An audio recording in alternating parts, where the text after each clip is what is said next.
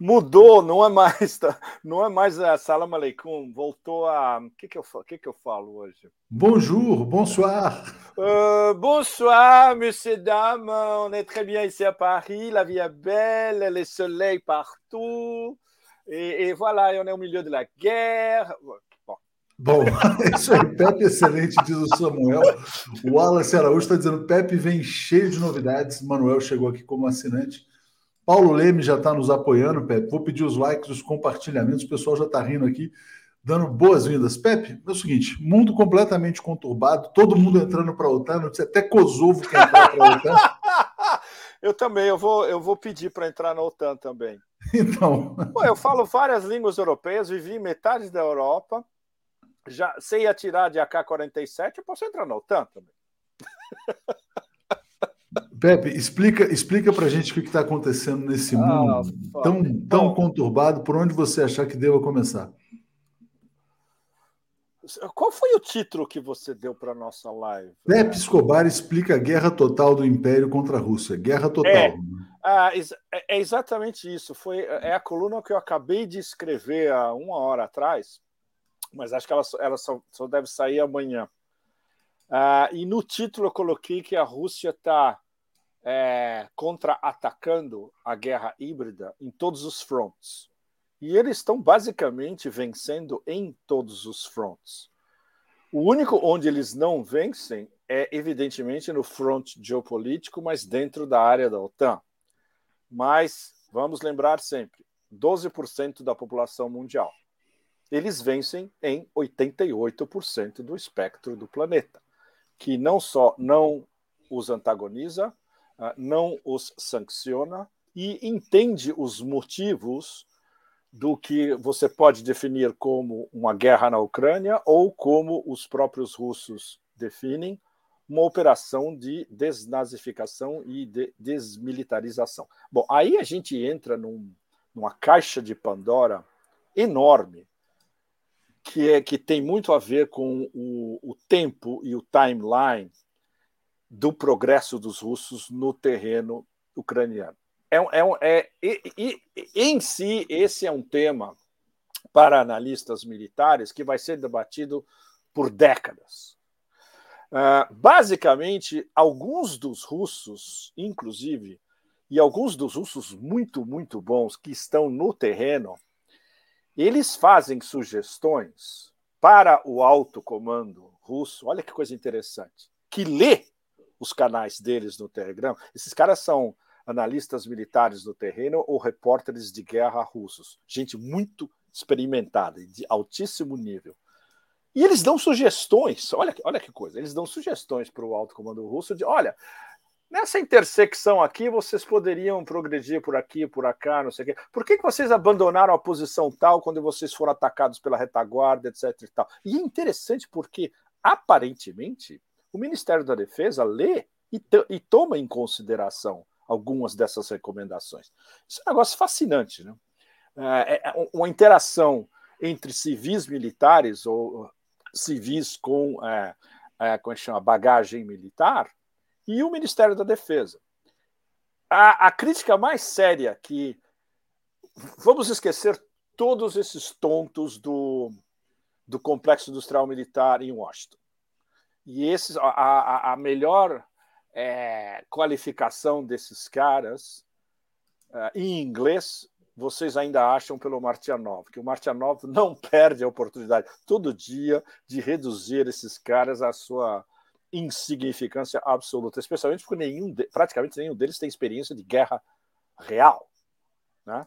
como alguns tiveram na primeira guerra do Golfo, onde não houve uma guerra real, houve basicamente um bombardeio americano non-stop em cima das forças do Saddam, e muito menos na Segunda Guerra do Golfo, a que eu fui, onde eles demoraram três semanas para chegar de, de, da fronteira do Kuwait com o sul do Iraque até Bagdad, basicamente enfrentando uma mínima resistência, porque eles estavam atravessando o território xiita, e demoraram mesmo assim três semanas, e eles só depois conseguiram se estabelecer em Bagdá porque eles tinham bombardeado literalmente tudo. O que é exatamente o que o, o, o, o, como é que chama? Estado-Maior, né? o Estado-Maior russo não quer fazer. A lógica intrínseca do que está acontecendo com a Operação Z é bombardear instalações militares e desmilitarizar ao máximo todos os contingentes da, do exército ucraniano weaponizados pela OTAN há oito anos sem parar, mas evitar ao máximo danos colaterais, perdas civis, bombardear infraestrutura e as próprias perdas do exército russo. Isso é uma coisa que, do ponto de vista da guerra, como ela é concebida pelos americanos, é inadmissível. O, o, Ocidente inteiro e, e o resto do mundo tem na cabeça o conceito de guerra pós-moderna, digamos, com o choque enorme no Iraque em 2003, que é você passar 48, 72 horas bombardeando literalmente tudo no país, inclusive é, infraestrutura civil. É uma coisa que eu vi assim que eu cheguei a Bagdá, como eles tinham bombardeado a infraestrutura civil entre Bagdá e Tikrit no norte, praticamente tudo. E não só instalações militares do exército do Saddam. É, é, esse é o conceito que os americanos é, perfeccionaram dentro do complexo industrial militar e venderam para o resto do mundo como a guerra pós-moderna. Os russos não fazem isso. Por isso que eles se recusam a qualificar a Operação Z como uma guerra.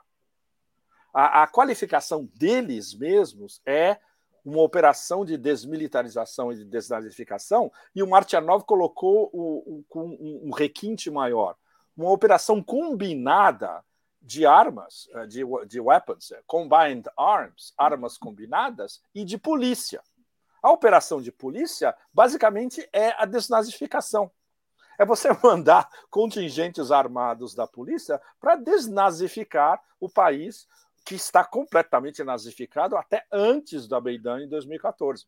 E aí, nessa semana, a gente teve a grande imagem coletiva desta operação ou guerra até agora, que foi a rendição incondicional dos neonazis em Azovstal. Você sabe como é que saiu essa notícia na Claro, Reuters? no mundo inteiro. Mas imagina, eu, eu, acordo de manhã, eu vou ler os meus e-mails, tem uma pilha de e-mails ocidentais falando: ah, eles foram evacuados. Não, é, eles usaram a palavra evacuados, mas a Reuters chegou a dar o seguinte: Ucrânia encerra sua ação militar em Mariupol. Essa foi a melhor. Essa foi a melhor. Ucrânia encerra a sua operação. A missão chegou ao fim, é mais ou menos a isso. Missão, a, a, missão, missão chegou. A missão chegou ao fim, exatamente. Eles estão sendo evacuados. Agora, ninguém diz como eles estão sendo evacuados, em que situação, para onde eles estão indo, quem os está evacuando, nada. Ou seja, em termos de duas coisas ficaram muito bem provadas essa semana. Uma, que a tática russa, que foi inclusive explicada pelo Putin pessoalmente várias vezes, a, num intervalo de 25 dias, olha, um intervalo muito curto. Ah, não, nós não vamos atacar a, a usina de, de Azovstal. Na época, just, justamente, estava se pensando que tipo de estratégia é, vamos submergir, vamos, vamos botar aqueles lança-chamas, o Buratino ou o Schmel, é, vamos cortar a água, tudo. Não, a, decisão, é, eu, eu, diria que foi uma decisão conjunta entre o Putin e o Gerasimov e o Shoigu, Ministério da Defesa, o Estado-Maior do Ministério da Defesa. Não, não vamos fazer nada. Vamos deixar esses caras morrer de fome ou de sede ou dos dois. Foi exatamente o que aconteceu. E ontem eu estava é, passando por vários é, é, canais de analistas russos. E é muito engraçado porque ainda não existe um consenso se acabou a comida, acabou a água ou acabou os dois. Então tem, tem, tem várias possibilidades. Né? O que a gente sabe é que um desses dois fatores foi decisivo. Eles tinham um farto é, manancial de água não potável ainda mas a comida tinha praticamente acabado. Então, esse deve ter sido o fator principal. Foi uma vitória da paciência, na verdade. Foi uma né? vitória da paciência, Leonardo. Exa exatamente isso. E, e, você, vê, você vê um chefe de Estado e um comandante de do Estado-Maior que tomam uma decisão como essa, sabendo que eles iam ser é, muito criticados, inclusive dentro da Rússia, pela própria opinião russa, que apoia todos os objetivos da Operação Z. É, a, a, a, o exército russo tem mais de 90% de popularidade e o Putin está encostando em 90%, está com 83, 4, 5, etc. E, tal. e muita gente começou a criticar. Escuta, está demorando demais essa história. Bah, 25 dias depois, aconteceu exatamente o que eles tinham planejado. O Pepe, olha como é que é engraçado aqui. Tem uma, uma pessoa que adotou o seguinte nickname aqui: hum. Juju Donbass Z. E a sua fã está dizendo o seguinte: ó, top demais, Pepe tinha que ter Pepe todo dia aqui. A Juju Donbass está dizendo. Ah, isso. eu gostei muito de Juju Donbass. Juju Donbass Z. Sabe o que me lembra, para quem está ah. muito tempo fora do Brasil? Jujuba, que a gente comia quando era criança. É, exatamente, é muito bom. É muito bom. E olha só, e a Flávia está dizendo: está chegando o dia do show prometido pelo Pepe para comemorar um milhão de inscritos. Adoro vocês, jornalismo de verdade. Pô, eu tenho um monte tá... de playlist pronta já. Então faremos a festa do um milhão. Essa festa está chegando. Quantos vocês aí... estão? Vocês estão em quanto? 875 mil. Faltam Nossa. 125 mil, na verdade. Dá para chegar até, até o final do ano. Uau! Eu acho que vocês são um dos canais mais de, de política, basicamente, mais populares do mundo, comparativamente. É possível, é possível, porque na verdade, assim, quer dizer, não é. Se a gente uh, considera um canal focado nesse Sim. tema, é muito relevante. Os, os, que eu conheço estão entre 300 e 400 mil. Vocês, estão, vocês têm o dobro. O, o Pepe, deixa eu perguntar se você conhece um jornalista suíço, o nome dele é Guy Metan, uh, e ele escreveu um livro sobre Já. russofobia. Sim, sim. Uh, eu, me mandaram o livro, está na minha pilha, eu não li ainda, porque um amigo meu do, do Valdai Club, ele escreveu um livro sobre russofobia que vai sair publicado, acho que o mês que vem e eu vou fazer uma resenha desse livro dele. Não, Aí eu e... podia aproveitar e ler o do, do é, também. eu achei muito interessante o livro dele, e, é. e aí eu vou falar de um ponto, de uma fala dele, que se conecta com essa pergunta aqui da Eliana. Sim. Ele falou: a gente está numa etapa da guerra que ele trata como uma grande guerra mundial, Sim. Que o objetivo central, na visão dele, é a destruição da Europa, é colocar a Europa numa condição de total vassalagem em relação aos Estados Unidos. Sim, essa é uma, é uma das duas razões principais. Ele é, tá então, porque a Europa está passando por um processo de submissão completa. E aí a Eliana, a Eliana pergunta: a União Europeia está com os dias contados, a Finlândia será a nova Ucrânia. É, coloca da perspectiva euro, europeia o que está acontecendo e por que tanta submissão, né? Bom, eh, para começar, eu digo para vocês que eu simplesmente não posso ter essa conversação aqui em Paris com ninguém. É absolutamente impossível. Eu converso com, com, com os meus contatos por e-mail, por WhatsApp, no mundo inteiro, mas aqui onde eu estou é impossível. O, os, os meus amigos alemães me dizem a mesma coisa. É impossível ter essa conversação na Alemanha. E na Itália, restritíssimos círculos. Por exemplo, os meus amigos italianos são quase todos praticamente são anti-OTAN. Eles conversam entre eles. Você não pode ter essa conversação pública, é impossível. E se você esperar que essa conversação vá é, passar no, no, telejornal à noite, no Correio de la Sera, na la Stampa, de jeito nenhum.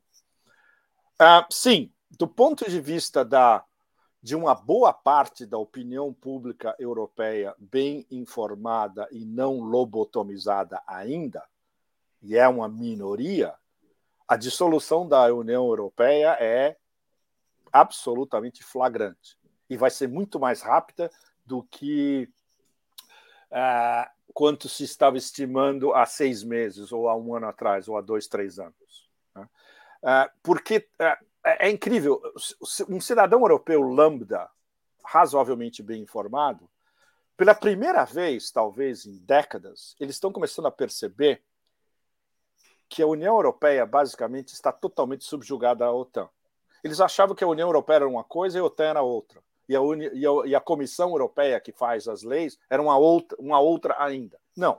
Agora eles estão percebendo que todo esse, todo esse arcabouço kafkiano da União Europeia, da Comissão Europeia em Bruxelas, os dois em Bruxelas, e do Parlamento Europeu em Estrasburgo, tudo isso está subordinado à agenda militaresca e militarizada da OTAN. Ou seja, é uma extensão de vassalos umbilicalmente ligados a Washington.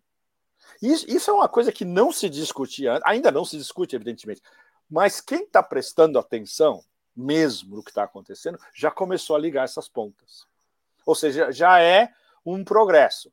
Ah, claro, isso implica o quê? Uma classe de gente é, de nível universitário ou com PhDs, muitos acadêmicos, juristas, uh, profissionais liberais, gente que viveu a Guerra Fria e sabe como era a Guerra Fria e compara, onde havia uma certa, um, um, um, digamos, um, diálogo de gentlemen, mais ou menos, durante a Guerra Fria, e hoje é a, a absoluta impossibilidade do diálogo, conduzido, entre aspas, na Europa por gente como a Führer alemã von der Leyen, na, Europe... na Comissão Europeia, e o Führer da OTAN, o norueguês Stoltenberg. É esse, essa gentinha que está é, direcionando e coordenando o diálogo, porque eles recebem as ordens diretamente de Washington. Então, o que, o que eles repetem num briefing da comissão em Bruxelas, ou num briefing do, da, da OTAN em Mons, do lado de Bruxelas, é, é, a mesma coisa. É um press release que vem de, ditado de Washington pelo Departamento de Estado, pela CIA, pela Casa Branca, pelo Pentágono, por todos juntos. Então, o grande problema, que, que é uma coisa que a gente discute entre nós, é que ainda é uma minoria ínfima que faz essas conexões e que está completamente alijada da, do mainstream media, da, da mídia hegemônica. Você liga, você pega um jornal das oito uh, aqui uh, na Inglaterra, na Itália, na Espanha, na Alemanha, e é impressionante. É impressionante. É, são as mesmas matérias, as mesmas imagens, o mesmo texto vindo do mesmo da mesma origem do press release. E o sentido é totalmente contrário à realidade, né? Provavelmente dizendo, a Rússia está perdendo, não avança tal. Não, não, é, é, exatamente, Leonardo. A prime, a, o, o, primeiro item da, da, da pauta é a Ucrânia está ganhando, e repetindo o que o Stoltenberg falou no início dessa semana, a Ucrânia pode ganhar. Ele deu uma coletiva para falar isso, vocês acreditam? Inacreditável. A segunda coisa é que é, Putin tem câncer, é, tudo, é, sei lá, sífilis, é, é, um gênio do mal, vai acabar o regime dele, o regime está no fim da linha, que é o que o general Petreus, que perdeu várias guerras, inclusive Iraque e Afeganistão, para o complexo industrial militar, falou essa semana nos Estados Unidos. Que o Putin está corroído, que vai perder tudo, que o regime está descombobulado, que é a narrativa principal de todos os think tanks americanos. E, e, bom, eu recebo aqui, infelizmente, quase tudo. Então, é, é muito simples, é só você comparar os, as manchetes de cada um deles, ou, ou, os newsletters do dia de cada um deles, e eles falam exatamente a mesma coisa. Aí você vai ler na imprensa europeia, nos jornais, é exatamente o que esses caras estão falando. É, é. é. Só que é, isso, não bate, isso não bate com a realidade, né? Mas e não aí... bate isso. E, e, e, por isso que Azovstal, ah, Leonardo, eu queria voltar a esse ponto, é tão importante. Mesmo não tem como você spin e disfarçar o fato de que as tropas mais bem treinadas de neonazis da Ucrânia inteira, desde 2014, entrincheirados num bunker embaixo da terra, protegido por tudo, contra até bomba nuclear, provavelmente, é, durante okay, quase dois meses, um mês e meio pelo menos, no final eles tiveram que se render. E não tinha outro jeito. E os russos sabiam que isso, que, que isso daí é era uma história de favas contadas. Ele, é, só, só faltava escolher a estratégia, e eles escolheram a estratégia mais simples, e para eles com custo zero, para os russos, custo zero, e inclusive relativamente humanitária, porque eles, os russos agora estão mostrando imagens do mundo inteiro de todos esses neonazis que se renderam, eles são recebidos num, num posto de controle, eles são examinados, eles pegam um ônibus eles são mandados para um centro de triagem. Quem está, como é que chama, ferido, vai ser tratado no hospital. Aí tem imagem deles sendo tratados nos hospitais. Estão sendo respeitados como prisioneiros de guerra? Estão sendo respeitados como verdadeiros prisioneiros de guerra. Agora, a barra vai ficar pesada porque eles estão sendo interrogados também. E, os, e quando cada vez que se determinar que um desses caras era mesmo um neonazi do Azov, do Aidar, do Private Sector ou de qualquer outra dessas milícias neonazis, esse cara não vai ser prisioneiro de guerra. Ele vai para o tribunal, que vai ser montado provavelmente em Donetsk a partir do mês que vem ou em julho, e ele vai ser julgado e vai ser, no final, a gente já sabe o que, vai acontecer. Né?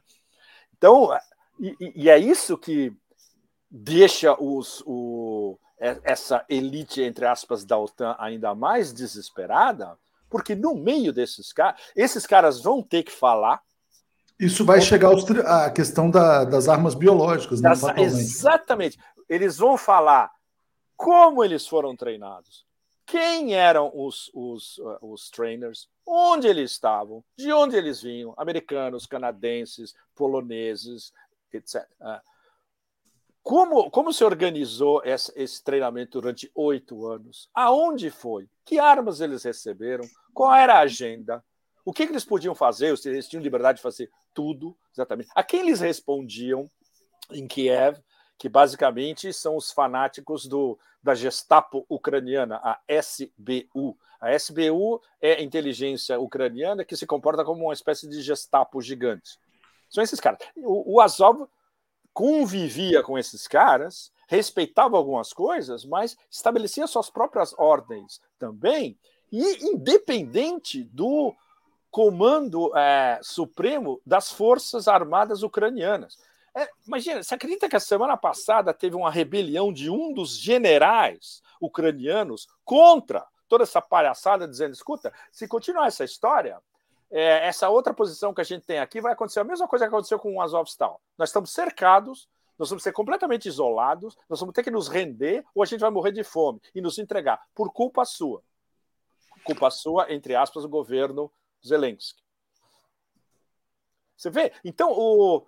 outra coisa interessante é que é, Azovstal está revelando mais ainda o, o dissenso interno nessa estrutura de poder ucraniana onde Zelensky é literalmente um comediante de quinta, manipulado por quem detém o, o, o, poder barra pesada, que são dois ou três oligarcas, especialmente o Kolomoisky, que é o cara que inventou o Zelensky.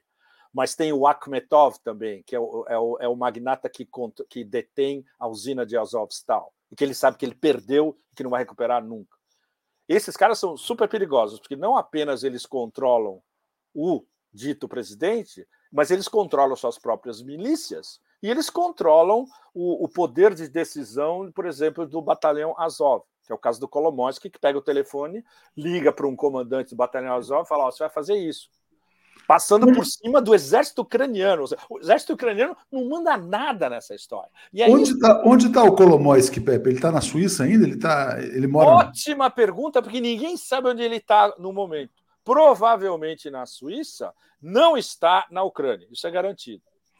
É, o Kolomoisky é o bilionário que criou, que fez, na verdade, o Zelensky, né? A gente Exatamente. É, ele, ele é um dos investidores principais do batalhão Azov e ele foi o cara que fabricou o Zelensky, literalmente. Ele, o Zelensky tinha um contrato, né, a, a, produtora do Zelensky tinha um contrato com o Kolomoisky para fazer um programa, é, uma, um, um, programa humorístico num dos canais detidos pelo Kolomoisky. Esse cara é perigoso. É, é o cara mais perigoso de todos eles, porque o Kolomoisky é a ligação entre o presidente que está lá hoje, essa ficção absoluta, o, a expansão dos neonazis tem, no, no, batalhão principal, que é o Azov, tem outros, mas o mais fornido, é, bem armado e perigoso é o Azov, e, e vem desde 2014, até antes do Maidan, inclusive, e a ligação com a família criminal Biden, que é isso que vai estourar na hora que uh, evidências extras do, dos laboratórios de bioarmas na Ucrânia, os russos já soltaram. O que eles soltaram até agora já é uma bomba atrás da outra.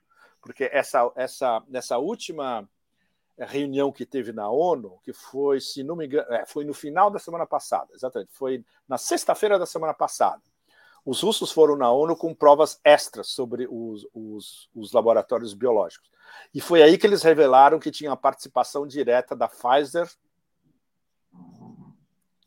da Gilead, onde o, o, cujo CEO era o Donald Rumsfeld há 20 anos atrás. Ou seja, esse negócio, na hora que começar a vazar mesmo, vai ser, vai ser tão brutal, porque explica, entre outras coisas, o, talvez o acontecimento mais importante dessas últimas duas semanas, a, a nível militar, não foi a nível militar, foi um telefonema. Foi o telefonema do Lloyd Austin, o chefe do Pentágono, para o Shoigu, ministro da Defesa russo, que estava simplesmente não atendendo o telefone desde o fim de fevereiro. O Lloyd Austin está desesperado para falar com o Shoigu, ligava, ligava, ligava, ninguém atendia no Ministério da Defesa. Dessa vez, muito engraçado. O Shoigu atendeu, quer dizer, atenderam e passaram para o Shoigu e eles conversaram ao telefone, segundo os americanos, uma hora. Mas sabe por quê? E isso a gente conseguiu descobrir finalmente. Essa semana a gente teve confirmação de uma fonte de inteligência, eu não posso dizer da onde, mas nós tivemos uma confirmação e outros é, jornalistas, analistas também tiveram essa confirmação. Os americanos ficaram absolutamente em pânico quando isso chegou no Conselho de Segurança da ONU, pelo embaixador russo na ONU, detalhando é, é, como é que chama a estrutura de de poder e de como é que chama de trabalho desses laboratórios, implicando o Pentágono diretamente, do qual Lloyd Austin é o chefe no momento, e implicando o Big Pharma ao mesmo tempo. Pepe. Ah, peraí, só, só para eu acabar, para dar para vocês a, a, a amplitude da, de como esse negócio é importante. O relator no Conselho de Segurança de é, é, encarregado de, como é que chama, fiscalizar a convenção sobre proliferação de armas biológicas, ele falou: "Ah, isso é muito sério. Nós vamos ter que examinar de acordo com o nosso artigo número 5, o nosso artigo número 6, etc e tal". Ou seja, você vê o cara da ONU se comprometendo a analisar e examinar a evidência que os russos trouxeram. Você imagina os americanos quando eles viram isso? Enlouqueceram. Né? Imediatamente, o, Austin pegou o telefone e ligou para o Shoigu. O Shoigu já sabia, evidentemente, que ia rolar algo parecido, óbvio. E aí, o que, que, o que, que ele fez? Pediu um cessar-fogo. o que, obviamente, os russos devem ter dado zilhões de risadas, porque eles sabiam qual era o motivo.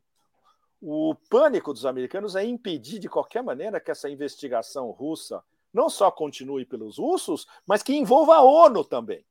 O, Pepe, uh, deixa eu só pegar esse ponto da Virgínia, que ela pergunta: será que vai vazar? E tinha uma pergunta lá atrás. Será que vai vazar o quê?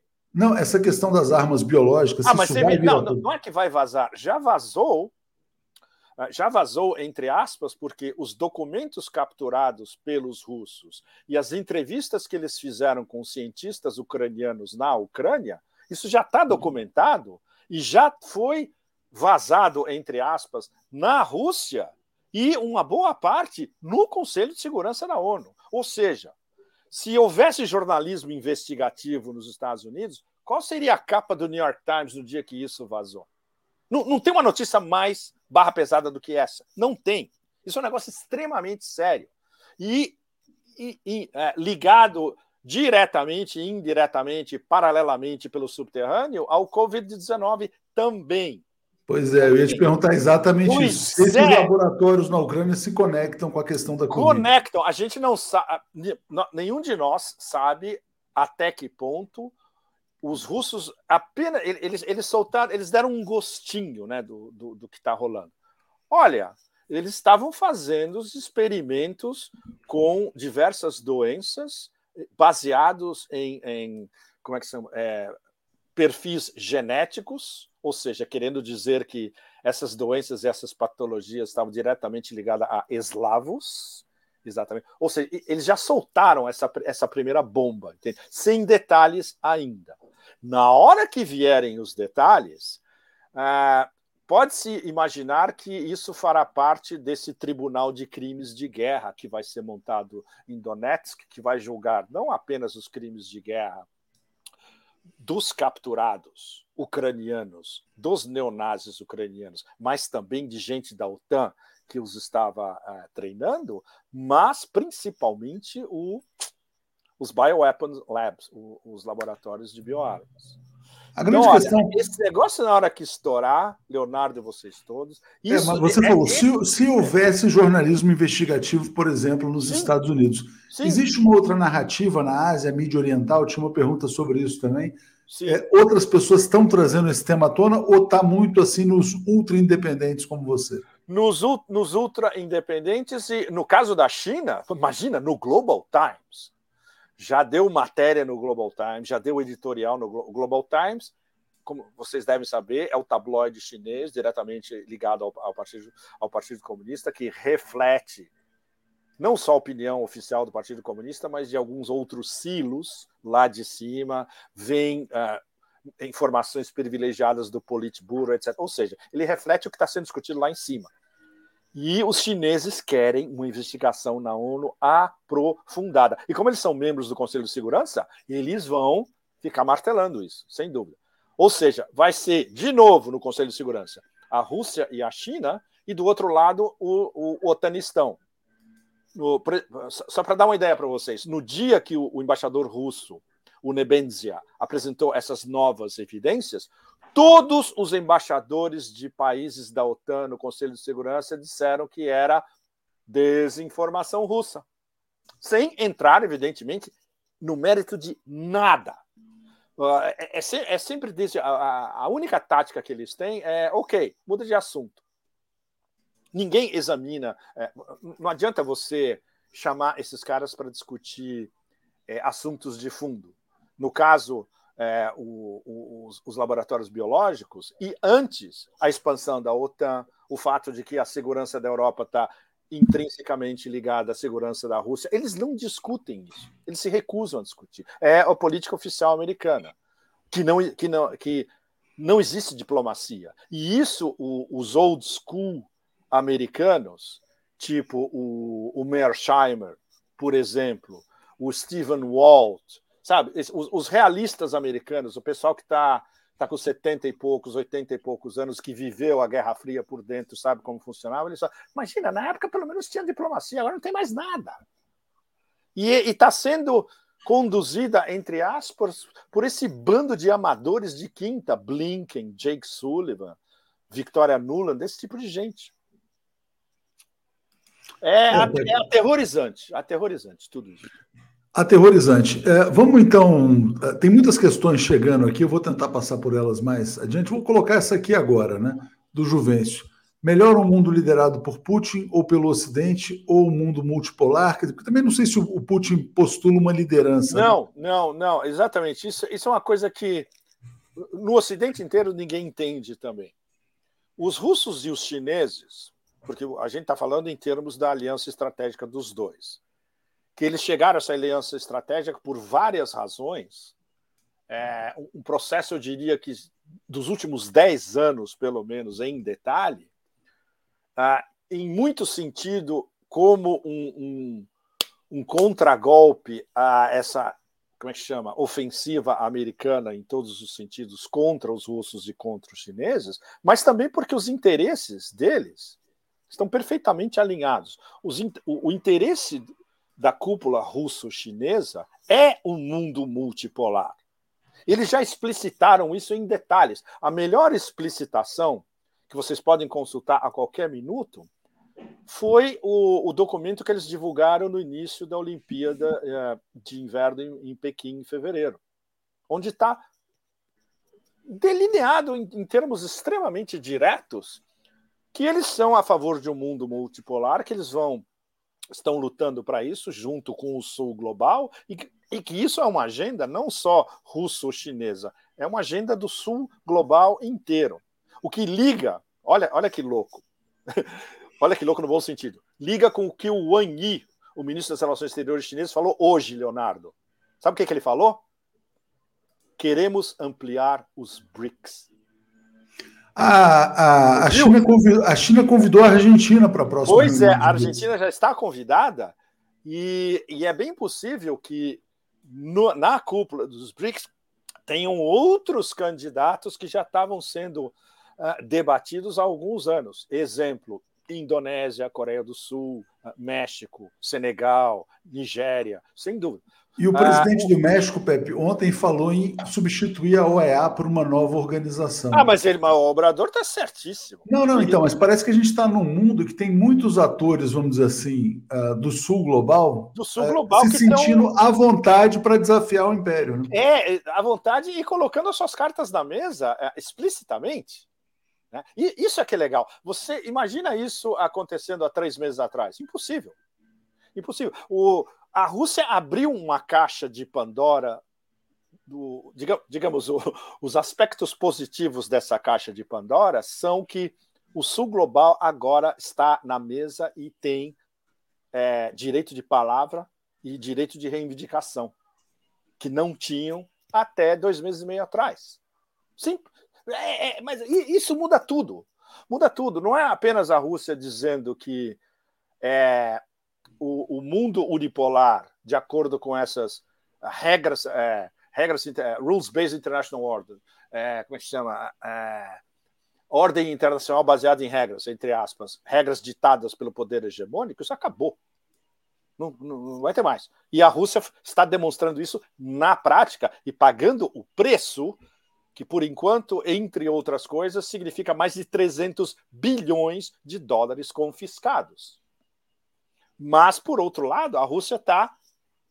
Nossa, o que eles estão ganhando até agora? Eles estão ganhando em termos de opinião pública global, disparado, não tem comparação entre 88% com 12%.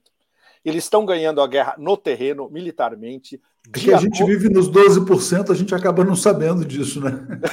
Para quem está do lado dos 12%, enfim. Bah, bom, aqui nem se fala. Quem está aqui nos 12% Europa, nossa, vou, você pode passar o resto da sua vida e não ver nada do que está acontecendo.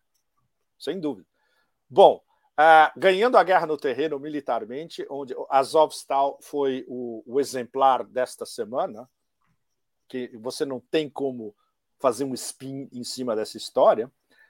Uh, e agora é que vem o X da questão, que é o, o grande caldeirão dividido em mini caldeirões no Donbass que está progredindo também à maneira russa. É, lembrando o. Lembra do Geisel, né? Lenta, gradual e segura? Os russos são lentos, graduais e seguros.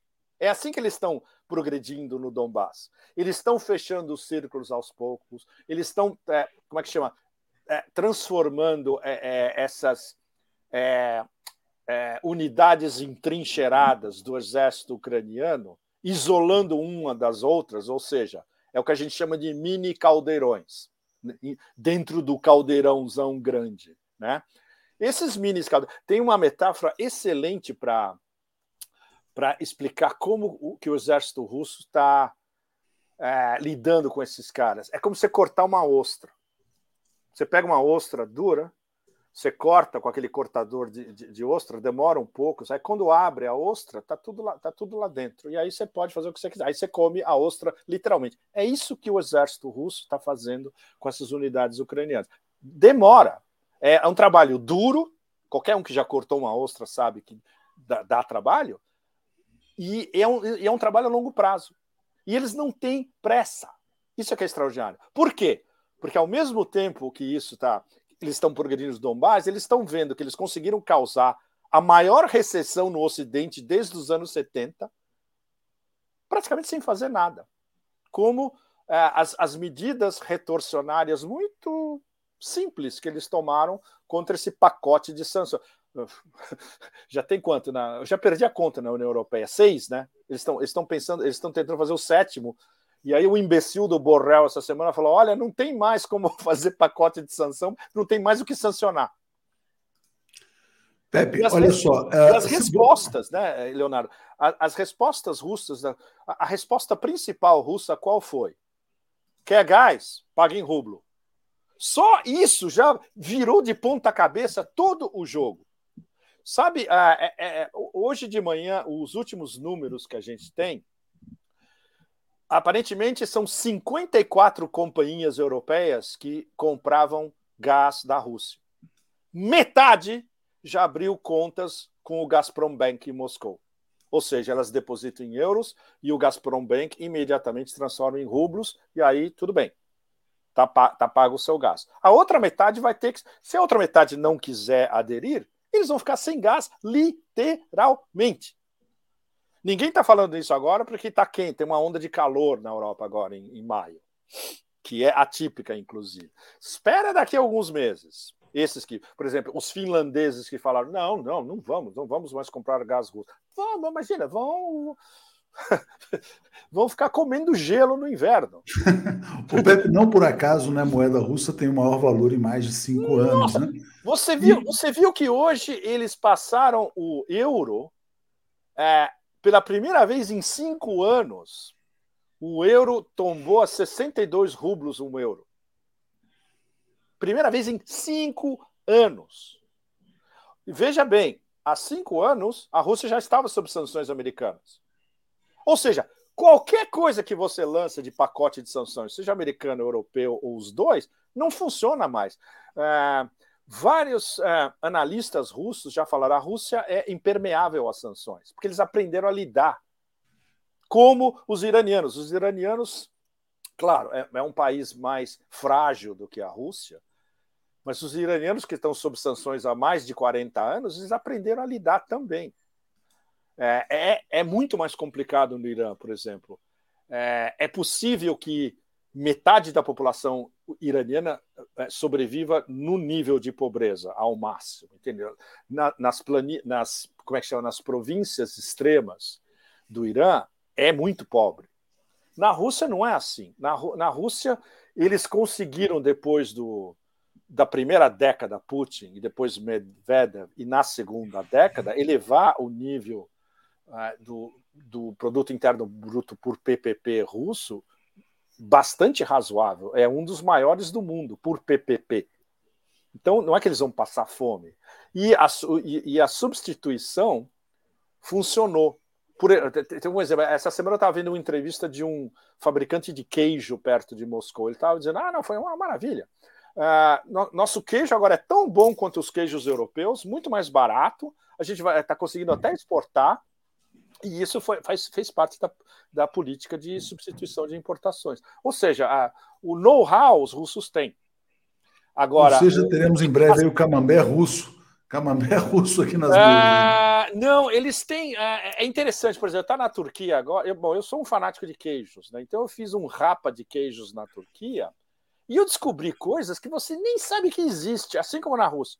Eles fabricam queijos de uma qualidade excepcional só para o mercado turco. Assim como os russos estão fabricando queijos excelentes só para o mercado russo. Não são exportados, você não vai achar aqui, é, seja onde for na Europa. Talvez você ache é, na, Belo, na Bielorrússia, no Cáucaso, você pode achar na Geórgia, por exemplo, na Ásia Central, mas você não vai achar no Ocidente. Né? É, então, para dizer para vocês que eles, eles o, o mindset, a, a configuração mental deles para lidar com sanções tudo bem. Como os iranianos. Os iranianos demoraram décadas, os russos fizeram isso em menos de uma década. Né? E o fato de que não só eles refortaleceram a moeda, impuseram as novas regras de como comprar energia deles, começando pelo gás e pode passar para o petróleo mais cedo ou mais tarde. É só, é só, é, depende de uma decisão do Kremlin como ah é, ok, agora, petróleo, minerais, é, grãos, etc. e tal, tudo bem, vai, vai ter que ser em rublos também. Eles estão guardando isso porque eles estão agindo. É, é, como os russos agem, é por incremento. E o espetáculo no momento é ver essa desagregação absoluta do Ocidente, mas in, e, e, é vertiginosa agora, né, Leonardo? Não é? É, é de um dia para o outro. Não, interessante, Pepe, você falar nessa questão do lento, gradual e seguro também, não só para conduzir a guerra, mas também para ir aplicando as punições. As ali. Né? punições, exatamente. E, ele, e veja bem, Leonardo e vocês todos, eles poderiam, desde o começo, ter decretado tudo que a gente fabrica agora vai, ser, vai ter que ser em rublos. Ou, ah, é? é vocês são nações hostis, a partir de amanhã eu corto o gás e o petróleo para vocês todos. Não fizeram nada disso. Os, os, os russos não são é, americanos no sentido de falar alto, gritar alto e bater com o porrete, que é a, a política, entre aspas, do império, para todos nós que conhecemos a história moderna do império. Não, é, é paulatino. Eles vão, eles vão é, é, é, é como o, o, poço e o pêndulo do Edgar Allan Poe, sabe? Eles vão ajustando o mecanismo e a dor vai subindo e o terror vai subindo. Que é o que está acontecendo com, com, as elites europeias. Elas estão começando a ficar aterrorizadas. Porque elas, se elas continuam nessa espiral, vai estourar uma guerra civil pela Europa em alguns meses. É, vamos falar sobre isso. Olha só que interessante as notícias aqui, né? A maior a taxa de inflação nos países do G7 o Reino Unido né, enfrentando o pior dos mundos o aqui. Pior dos mundos. O pior dos mundos. E vou botar só mais uma aqui na tela, que foi de ontem, na capa de hoje do Wall Street Journal, né, na verdade, Journal, os mercados sim. desabando e tal. Parece que está chegando, né? Essa coisa tá. do estouro da bolha. Né? É uma coisa que é prevista há muito tempo, né? Porque assim, você não, você não consegue sustentar uma bolha financeira por tanto tempo. Impossível. A inflação. É ela em algum momento vai provocar aumentos de taxa de juros mais expressivos, enfim. Como é que você está vendo a situação econômica na Europa, nos Estados Unidos? Você falou, olha, talvez a maior recessão em 80 anos esteja começando a acontecer. É, qual que é o cenário do pós-guerra para o chamado para os países ocidentais? Ah, bom, não tem ainda pós-guerra, porque a guerra. É, do, pro, pro... É, a, é, a, guerra vai durar algum tempo. É, e os russos não têm a menor intenção de é, como é que chama, tirar o pé do freio, ainda que eles estejam em segunda marcha, eu diria no máximo uma segunda estendida, ou talvez uma terceira baixa, né? Ah, não estão nem pensando em engatar uma. Nossa, está muito longe ainda. É, você, você sabe que eles estão. A porcentagem de, de é, armamento e tropas de elite e armamento pesado dos russos empregado até agora é 7%. Não é nada.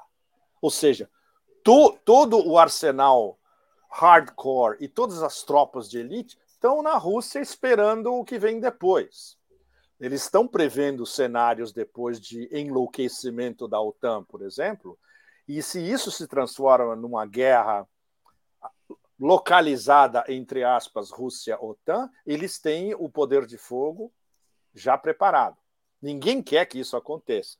E, e, a OTAN não seria suicida a esse ponto. Os americanos, neocons, neocons imperialistas em Washington, sim. Para eles, não.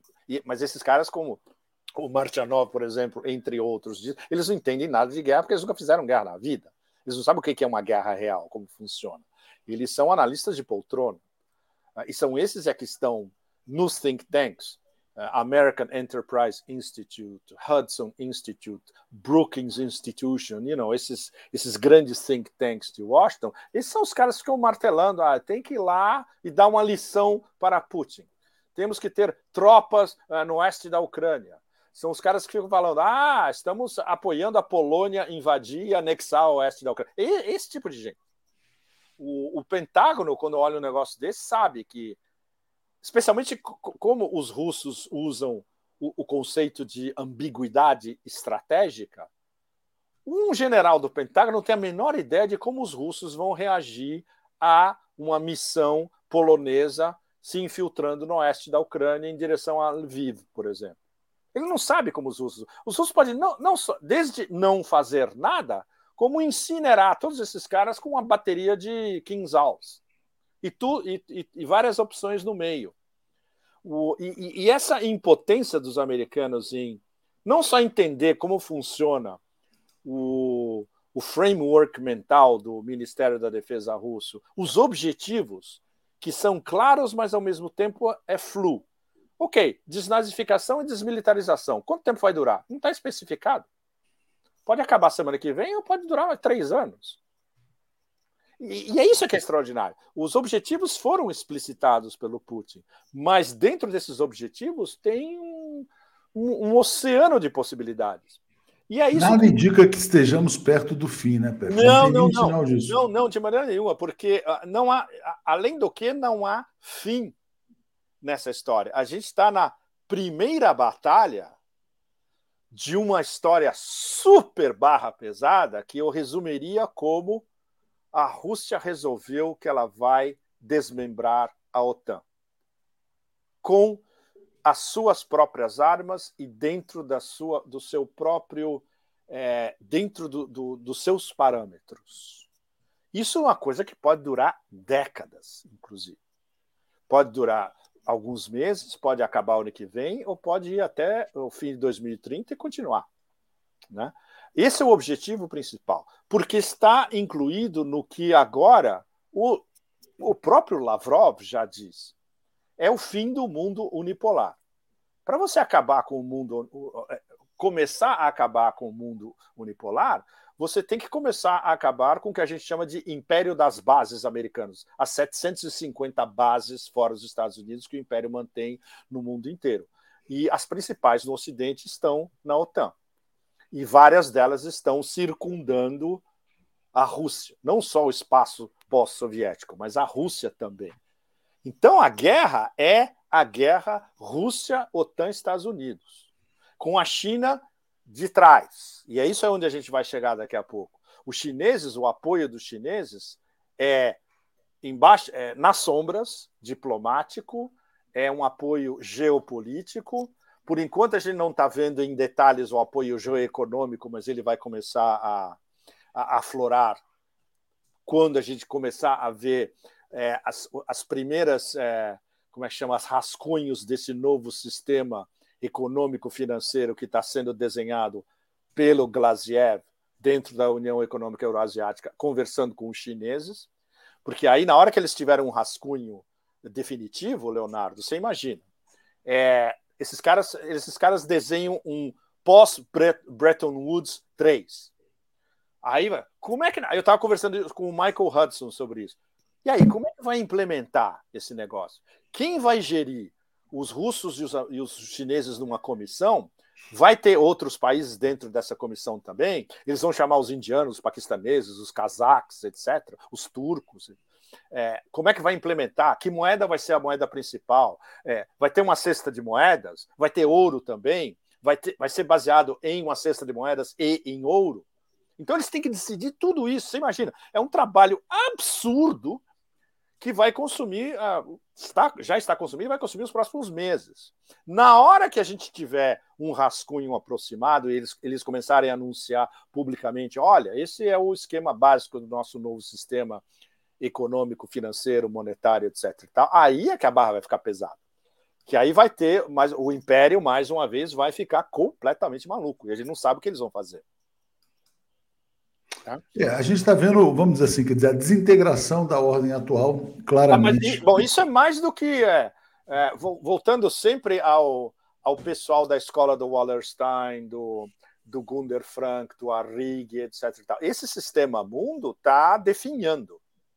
Mas aí, gente, aí é Gramsci, né? A nova ordem está caindo, mas a nova ordem não surgiu ainda. E a gente está nesse interregno. É, mas algumas pessoas estão vendo o fortalecimento da velha ordem. Por exemplo, quando você vê lá a OTAN se expandindo, Finlândia. Mas é, é, é retórico, Leonardo. É só retórico. Explica é, para a gente isso. É, absolutamente retórico. É, é, é uma palhaçada tão absurda que o nosso amigo sultão Erdogan já falou: é uma palhaçada. Ah, é? Vocês querem se expandir? Tá bom. Então eu vou dar a minha lista de condições para vocês terem o meu voto é, uma, uma expansão dessa na OTAN é voto, tem que ser voto é, de aprovação de todos os membros, não é consenso, não é maioria absoluta. Não. É, essa, não. A, a, Turquia já falou não, a Croácia já falou não, essa, se não me engano, de ontem para hoje, e a Hungria vai falar não daqui a pouco, eles estão se guardando. O que a Turquia falou? Ó, esses dois aí, esses nórdicos, têm um sério problema porque eles apoiam terroristas. O, o Erdogan falou isso diretamente. E quem são os terroristas? É o PKK e o PYD, os turcos, é, desculpe, os curdos na Síria. E eles são protegidos pelos é, é, vários dos líderes, conferências, é, esse carnaval todo, na Suécia e na Finlândia. E fala: olha, enquanto vocês não acabarem com essa história, não tem a menor chance. Aí, e aí teve a lista do Erdogan para os americanos. Olha que sensacional.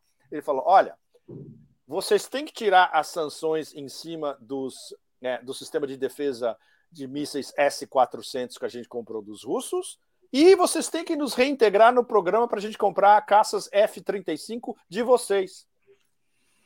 É, mas é sensacional. Ele virou a história de ponta cabeça. Ele, ele não só imprensou os dois nórdicos, como imprensou os americanos também, que agora vai, vai ter que ter uma operação gigantesca de sedução do Erdogan e nada garante que ele vai dizer sim.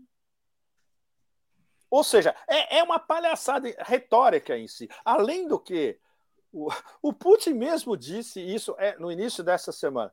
Se vocês, nórdicos, finlandeses e suecos, acham que vocês vão ficar mais seguros fazendo parte da OTAN, eu tenho um recado para vocês. Nós vamos lidar com essa história com medidas técnico-militares. Sabe o que é uma medida técnico-militar? A Operação Z na Ucrânia. Ou seja, suecos e finlandeses podem ficar já pensando: olha, vai rolar, se, ou vai rolar pelo menos mísseis russos interceptando qualquer tipo de armamento nuclear que a Ucrânia, que a, que a OTAN, desculpe, queira estacionar tanto na Finlândia quanto na Suécia. Ou seja, em que isso vai aumentar a, a segurança dos dois? Absolutamente nada. Ou seja, já, já a, a palhaçada já está aberta para todos os lados. Esses países têm apoio interno para fazer isso, Pepe? Não, eles têm. Excelente pergunta. Eles têm tanto medo que não vão fazer um referendo. Foi apoiado pelo parlamento. Porque eles sabem se eles fizeram um referendo, a, a, o grosso da população na Finlândia e na Suécia são pacifistas. Isso não mudou muito. Eles é, têm o brainwashing, o, a lavagem cerebral da OTAN e dos americanos, de, especialmente nos últimos 10 anos, né? ou nos últimos 20 anos, desde, de, desde que o Putin chegou ao poder. Mas isso não muda muito. A velha guarda dos dois países, por exemplo, sempre foi pacifista e vai continuar a ser pacifista. Os jovens são mais facilmente indoutrinados, né? Eles têm medo. Eles sabem que se eles botam um referendo, não é garantido, não, eles não vão ganhar. É quase certo que eles percam nos dois. Ou seja, a opinião pública em si não é consultada.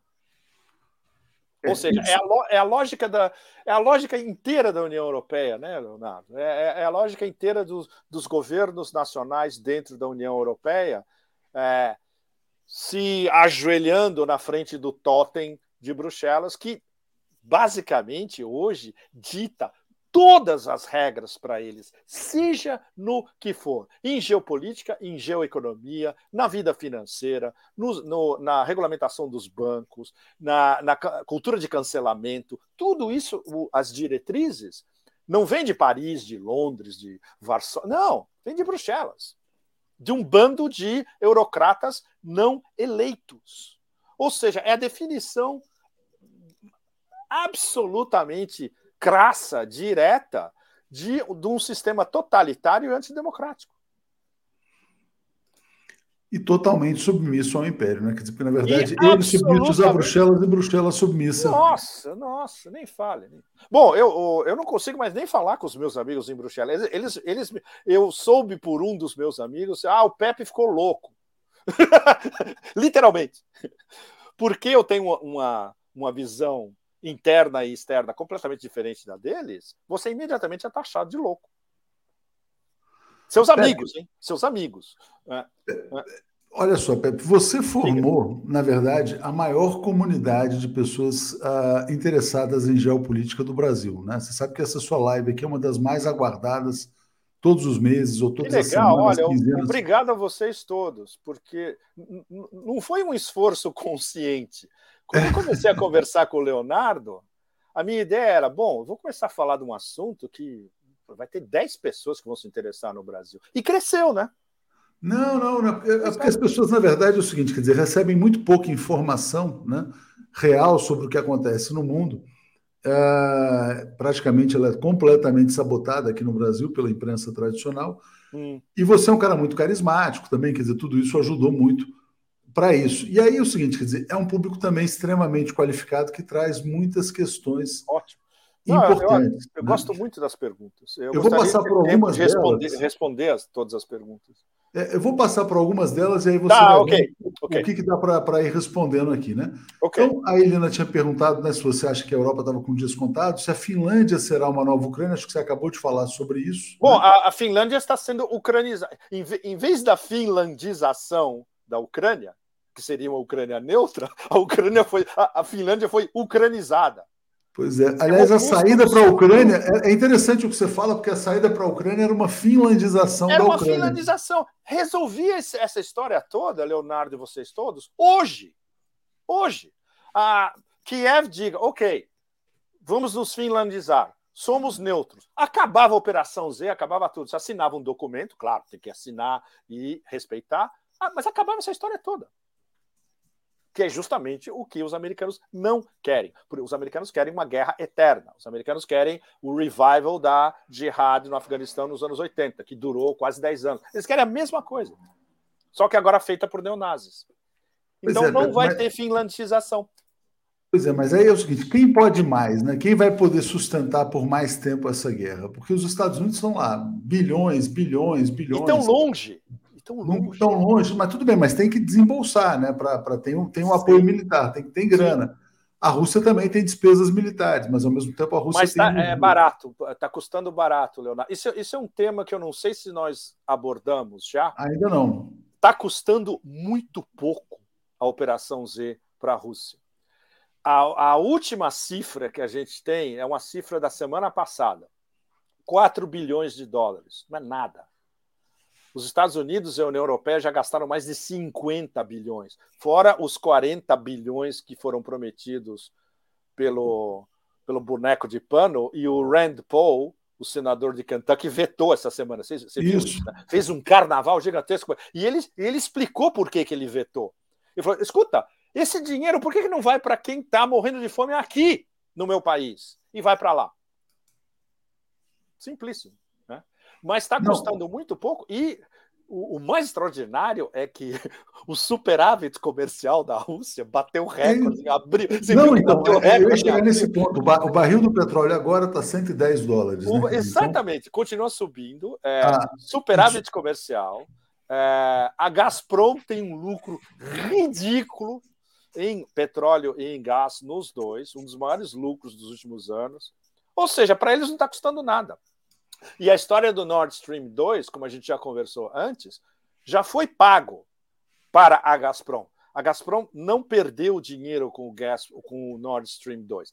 Quem vai perder dinheiro e que vai ficar muito puto, e aí eles vão, como é que chama, é, acionar o governo vão entrar com uma ação legal contra o governo alemão, é o consórcio que ia se beneficiar do Nord Stream 2, onde tem empresas alemãs, austríacas, holandesas, etc. Isso, isso é uma história que vai rolar super pesada daqui para frente. E é, os caras em Berlim, obviamente, eles não, como eles não pensam nesse tipo de coisa, eles não pensam em blowback, né? Eles reagem é, instintivamente, é, com, com, sabe, com, com, o joelhinho balançando, né? Como a gente diz. Ah, e aí eles, opa, por exemplo, toda essa palhaçada de, da, das sanções de dois meses atrás, um mês e meio atrás, silenciosamente, sem dizer para ninguém, na verdade a Comissão Europeia está aceitando o pagamento de gás em rublos. Apenas você não pode dizer que você está pagando em rublos. Segunda versão da Comissão Pague Europeia. Rublos, ah, não, não a gente, vai lá e, a gente vai lá e abrir uma conta e a gente paga em euros na conta do Gazprom Bank. E eles fazem um negócio lá e transformam em rublos, e aí a gente tem o nosso é, gasto. É o famoso me engana que eu gosto. É me engana que eu gosto. Me engana que eu gosto. me engana que eu gosto. Felipe Tavares está dizendo o seguinte: olha, sim, eu sei, vi coisas terríveis, vi crimes de guerra, e repito, todos os crimes que vi com os meus próprios olhos foram cometidos por, pelos militares ucranianos, não pelos russos. Corretíssimo. Disse, Disse Adrien Boquet à imprensa francesa. Ele está trazendo. Nossa, essa... esse negócio. Você não faz. Vocês não fazem ideia como esse vídeo foi censurado aqui. Você só acha em alguns canais uh, na internet. Eu acho que foi censurado no YouTube francês também. O problema é que está começando a, a, Alguns correspondentes franceses estão começando a voltar e estão começando a contar o que, que eles viram, e vai chegar uma hora que você não tem mais como aplastrar essa história. Né? Isso é o começo. Por exemplo, Azovstal é diferente, porque não tinha ninguém em Azovstal, só fora. Mas uh, eles vão começar a, a, escutar os depoimentos de quem estava em Azovstal e eles vão contar o que estava rolando mesmo. É, esse mesmo, exatamente. Nazistas em todos os lugares. É exatamente isso que ele disse. Não, e essa entrevista aqui da Sud Radio, esse cara é muito conhecido, esse carequinho, jornalista. Eu tô lembrando, eu já vi, ele, ele fez várias entrevistas com os presidenciáveis agora. Sim. É um dos jornalistas mais respeitados aí da França, né? Pois é, mas ele tá, eles estão sendo boicotados de todos os. Nossa! É, ele, esse, esse soldado que lutou lá disse que o massacre de Bucha foi feito por ucranianos. Foi, foi, exatamente. E com, com como é que chama? É, o stage management, né? Como a gente diz no cinema, foi americano. Olha, você bota esse cadáver aqui. Olha, nessa posição aqui. Ah, ele tem que estar olhando para aquele lado. Foi coordenado pelos americanos. É como se fosse uma série da Netflix, na verdade. Né? Mas eram, eram mortos mesmo, não eram atores, eram mortos. Né? Uh, sim, mas o, o, problema é que esses caras foram assassinados pelos próprios ucranianos, porque eles, eh, eles estavam sendo acusados de, de serem colaboracionistas. Porque eles estavam é, portando aquela braçadeira branca que, identifica, que os identificava para os russos como civis e hum, dialogáveis. Do ponto de vista dos neonazis ucranianos, traidores, colaboracionistas. Aí eles mataram um monte de. Exatamente. E aí venderam como se fosse, como é que chama? Um massacre perpetrado pelas forças russas que nem estavam em bucha quando isso aconteceu. E isso também já foi provado em N websites.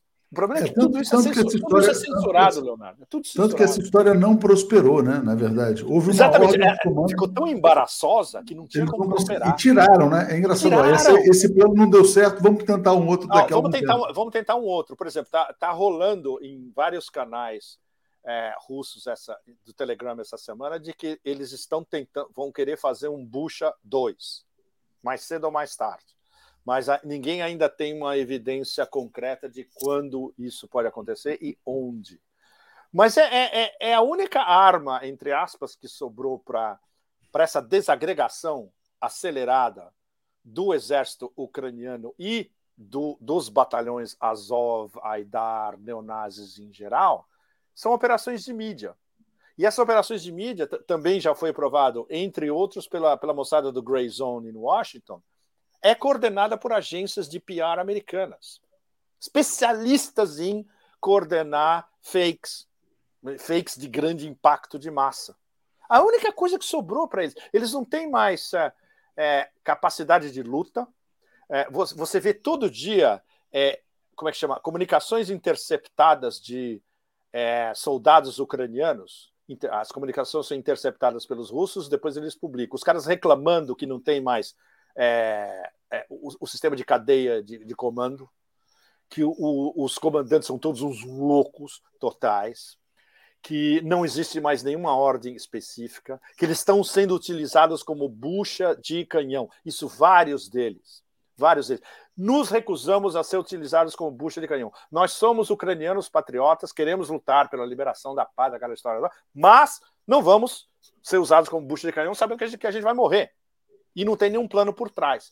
Esse negócio está se espalhando com uma velocidade imensa, muito, muito rápido. Especialmente porque agora chegou no X da questão, que é o, o caldeirão grande e os mini caldeirões no Donbass, que é o que vai acontecer nas próximas semanas. Pode ser que a gente tenha uma resolução até o meio de junho ou fim de junho, e esses caras todos tenham sido ou exterminados ou é, como é que chama, ou se rendendo nos diversos mini caldeirões do Donbass. Ou pode ser que se prolongue se os americanos conseguirem infiltrar armas dentro desses caldeirões, o que a gente acha muito difícil, porque tudo está esquadrinhado pelo uh, electronic warfare, né, a guerra eletrônica russa. Eles sabem da onde veio o, o que, que veio da base de Ramstein, que foi para a base tal na, Polo, na Polônia, em que comboio de caminhões atravessou, em que depósito está, etc. Aí eles soltam, pá, um quinzal em cima e acabam com tudo. Que é o que eles Não, estão e. O que, e o que entra, eles destroem, exatamente isso que você falou. Né? É. Entra, eles destroem. Entra, entra, e destrói. Entra e destrói, ou seja, ninguém sabe é, a quantidade, talvez ínfima, de. especialmente daqueles canhões Howitzer, que os americanos, uma batelada que eles acabaram de transferir para os ucranianos, vão chegar no Donbass. e do ponto bom. de vista humano, até quando a Ucrânia vai ter soldados efetivamente? Eles não têm mais. Eles fizeram uma convocação monstro, porque não tem mais soldados. Ou seja, o pessoal que tá, foi convocado, que está se alistando agora, eles não têm experiência militar e eles vão ser jogados num front super perigoso como bucha de canhão. Então ninguém está querendo se alistar também. Pelo que, justamente por informações interceptadas pelos russos, está sendo um fracasso, porque já, os, os ucranianos já perceberam que Bom, para você ter uma ideia, as forças de elite estão sendo dizimadas. Em Mariupol, o, o, o digamos, um. Eu não sei em, porcentagens uh, definitivas, mas uma boa porcentagem das forças de elite do Azov estava em Mariupol. Morreu.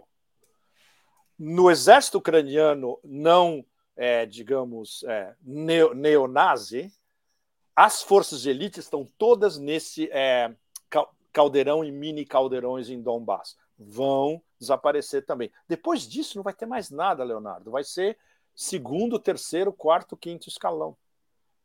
O que e os, e os o, aí os, os, russos vão apertar o como é que chama o, o, o, o dial da dor, né? Aqui, dor 0 a 100, eles vão começar a aumentar a dor para 70, 80 e vão ir atrás de cada uma dessas formações em, em, todo o leste, norte, nordeste, leste, sul da Ucrânia. E aí vai ter a, segunda, a terceira parte dessa história, que vai ser o avanço para Odessa, que é o que vai vir depois de Donbass. Ou seja, essa história vai continuar rolando por pelo menos meses. E, e aí no, vai chegar um ponto, eu diria, entre é, setembro, outubro, novembro, onde vai ter a conjunção entre a guerra que não acaba, é, a, a, impossibilidade do Ocidente de soltar mais sanções, porque não tem mais nem o que sancionar, a economia russa impermeável, o rublo subindo, os chineses apoiando por trás, a quebra do, das cadeias de produção globais e as eleições americanas do midterms em novembro, onde os democratas vão tomar uma cacetada dos republicanos tudo isso junto, você imagina? Vai ser, vai ser um perfect storm. É, tudo o cenário que você está traçando aí, é, na verdade, é catastrófico, né? É, catastrófico, é absolutamente catastrófico. Ah, olha, hoje eu vi um negócio, Leonardo, sensacional. E eu, esse fim de semana eu vou, eu, vou, eu, vou, eu vou continuar vendo em outros detalhes. É, é um mapa do. Como é que chama? É, é, é um site que, tra, que tra, faz tracking de cargueiros no mundo. Tem um mapa deles do, de toda a costa leste da, da China, incluindo Taiwan e incluindo a costa sudoeste da Coreia do Sul, a quantidade de cargueiros parados é um negócio tão absurdo que você não consegue nem ver o mar no mapa. Tem, tem pontinhos, é um pontinho do lado do outro. São cargueiros que estão estacionados, imobilizados, não carregados, por todas as razões que a gente possa imaginar, que aí você olha esse mapa, que, que é a primeira coisa que você pensa? A quebra total das cadeias de produção entre o leste da Ásia e o oeste da Califórnia. E aí um amigo meu estava me dizendo hoje de manhã, ah, você não viu o mapa em Long Beach, Los Angeles e na costa da Califórnia? Não é tão escandaloso como o mapa da, da China, mas é a mesma coisa também. Cargueiros parados, estacionados e imobilizados. Ou seja, os produtos não estão vindo da fábrica do mundo e chegando no maior, é, na maior potência consumidora do planeta. É, essa é uma das causas da inflação mundial. E é uma das, justamente, é uma das causas diretas da inflação. Aí, quando você olha o mapa, assim, é, é, esse mapa explica toda a história. Eu, eu, eu, nunca vi um negócio desse. É um, um congestionamento de cargueiros parados. É um negócio inacreditável.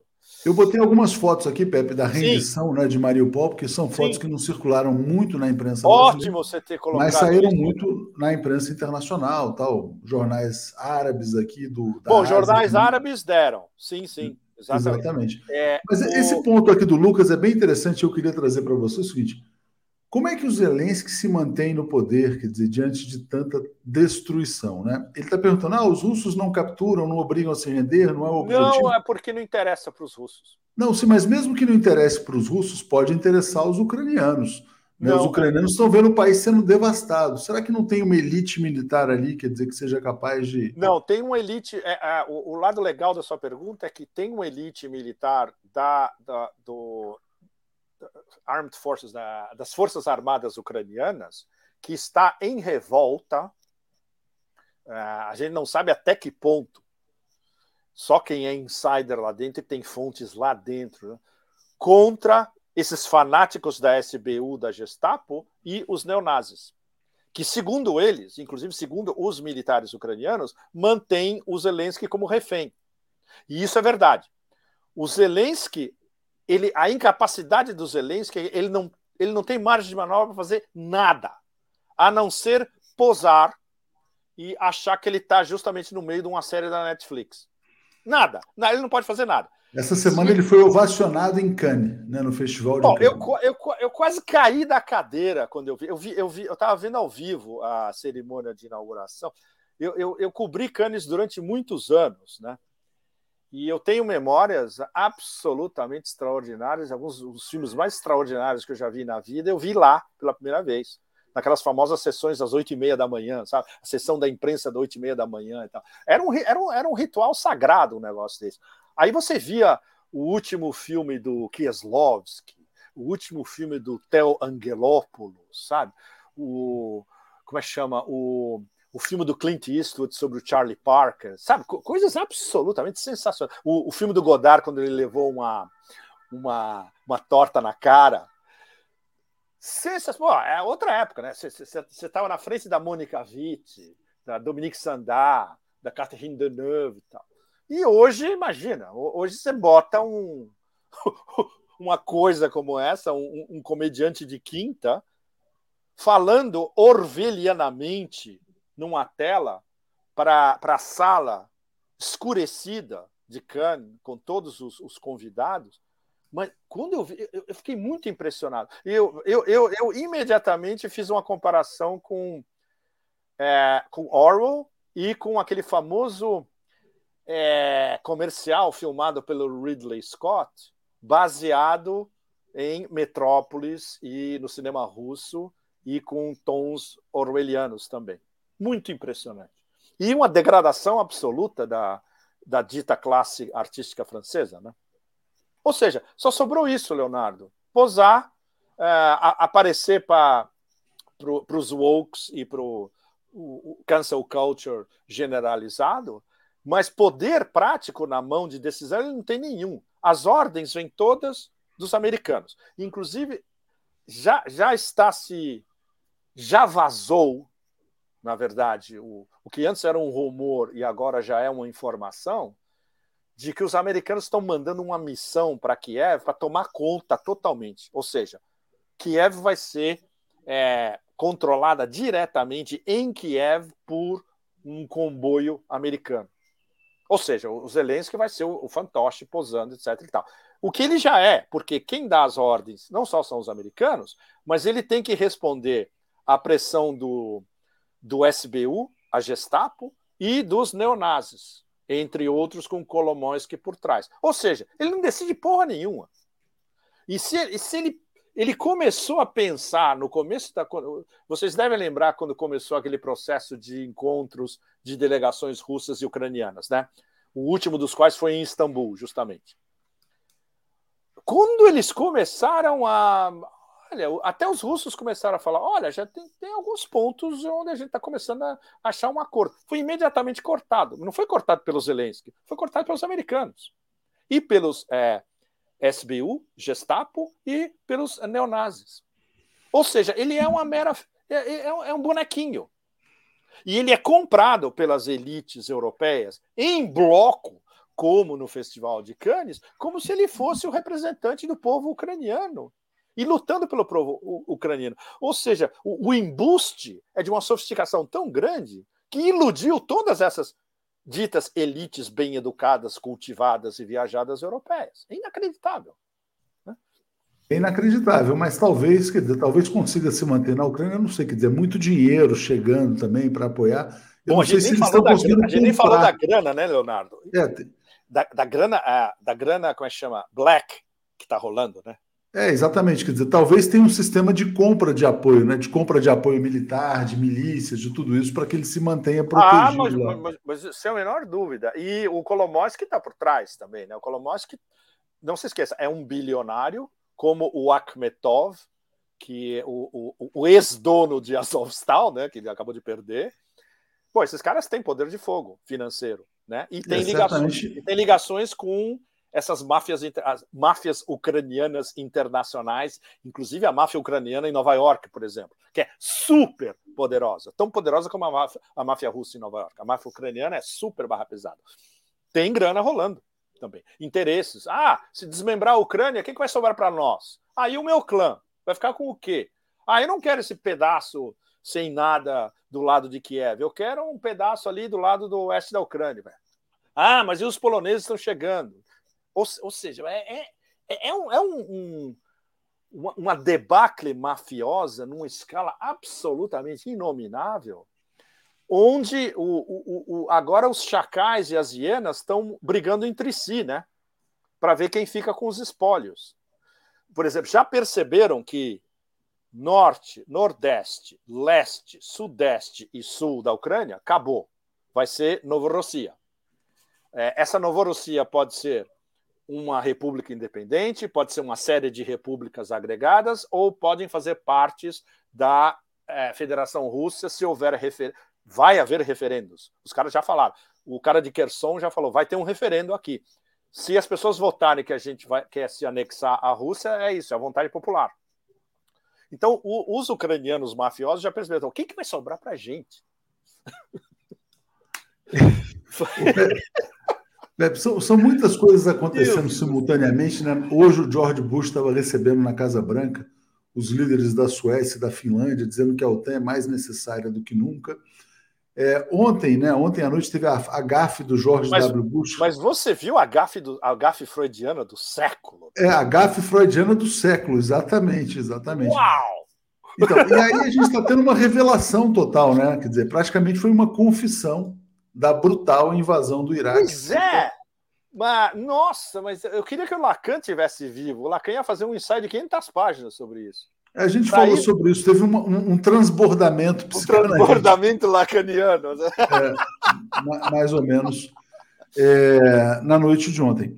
Agora, assim, Pepe, olha só, a gente está indo para um contexto de catástrofe econômica, olhando aí os indicadores, inflação, etc. e tal, é uma transformação geopolítica total, mas a sensação que a gente tem aqui na América Latina hum. é muito menos intensa do que na Europa. Na, claro. na, Europa, há uma dominação total, como se fosse uma ocupação, todos os países estão sendo tomados. a gente fica observando. Não, não, a gente fica observando. Essa dominação vai chegar aos outros países também, porque a América Latina está num contexto assim. Tem até gente aqui no Brasil pensando, por exemplo, que o Brasil vai poder se manter equidistante entre os blocos, ficar mais ou menos Aparentemente, a gente está num estágio de ocupação total da Europa pelos Estados Unidos. Total, sim, sim. Agora, e a América Latina escapa, sobra, ninguém lembra, a gente a gente está no fim da fila. Como é que como é que é a situação da América é, Latina? Não, é, é o que uh, eu diria que é o que a, a liderança russa chinesa acoplada está pensando a médio e longo prazo. Nós temos que chamar todos esses para o nosso campo, porque o mundo vai estar inexoravelmente dividido entre OTAN e o resto. Ou seja, quais são os líderes do resto, entre aspas, dos 88%? China e Rússia, membros dos BRICS. E aí é que entra, Leonardo, a, a importância do Wang Yi falar abertamente agora nós queremos. Agora é aberto, nós queremos ampliar os BRICS. Então vai rolar. Não, é muito China importante quer, o que você está falando, Pepe, porque você está dizendo o seguinte: os BRICS estão virando o resto. Né? Os BRICS são os o BRICS resto do mundo fora da OTAN. Exato. Os, sabe, sabe como eu vejo o papel desse BRICS Plus? O que o movimento não alinhado nos anos 50 não conseguiu. Você lembra do Nona é, Mas o movimento não alinhado não é. tinha as potências que tem não hoje. Tinha né? Exatamente, não tinha. Hoje é um movimento de potências. Hoje é um movimento liderado por, pela maior potência econômica e pela principal potência militar. É outra história. Exatamente. E quando você vê o Wang Yi falando, nós queremos os. Aí é outra história. Porque aí vai ter esses grandes outros líderes de médio e médio alto porte do G20, Brasil incluso, e os outros também. E, e, por exemplo, o Irã, que é um líder no oeste da Ásia, pode ser parte dos BRICS também. O Irã agora não está mais sob sanções da, da ONU, pode ser parte dos BRICS, tranquilamente. E, além, e ainda por cima, o Irã e a China têm um contrato de 25 anos a longo prazo estratégico. É, o Paquistão, sem dúvida. Ou seja, os chineses estão olhando a expansão que eles coordenaram na Organização de Cooperação de Xangai, eles querem uma mesma expansão dentro dos BRICS e eles querem imbricar os BRICS com a Organização de Cooperação de Xangai. É uma coisa de uma. É, é sofisticado, mas é totalmente chinês na maneira de pensar. É um jogo de gol. O jogo de gol você vai cercando o inimigo. O inimigo, todo mundo, a gente sabe quem é. Para cercar o inimigo, você precisa de muitas peças. Onde estão essas peças? No sul global. E você pega Sim. as principais peças do sul global, você vai cercar o inimigo. Que que vai Eu não sei se você viu uma entrevista ah, do, William, do William Burns no Financial Times essa semana sim. também. Ele falou: olha, não, a, a, Rússia é só uma etapa, o inimigo real é a China. Ele falou assim. Não, não é isso, Leonardo. Ele falou o que está na doutrina de segurança nacional americana. É, é muito sério o que ele disse, porque ele falou em termos quase coloquiais, como você disse. É, numa entrevista Financial Times, ele fala coloquialmente, né? Olha, o inimigo mesmo é a China. E para a elite americana, o inimigo principal é a China. A China sabe e a Rússia sabe.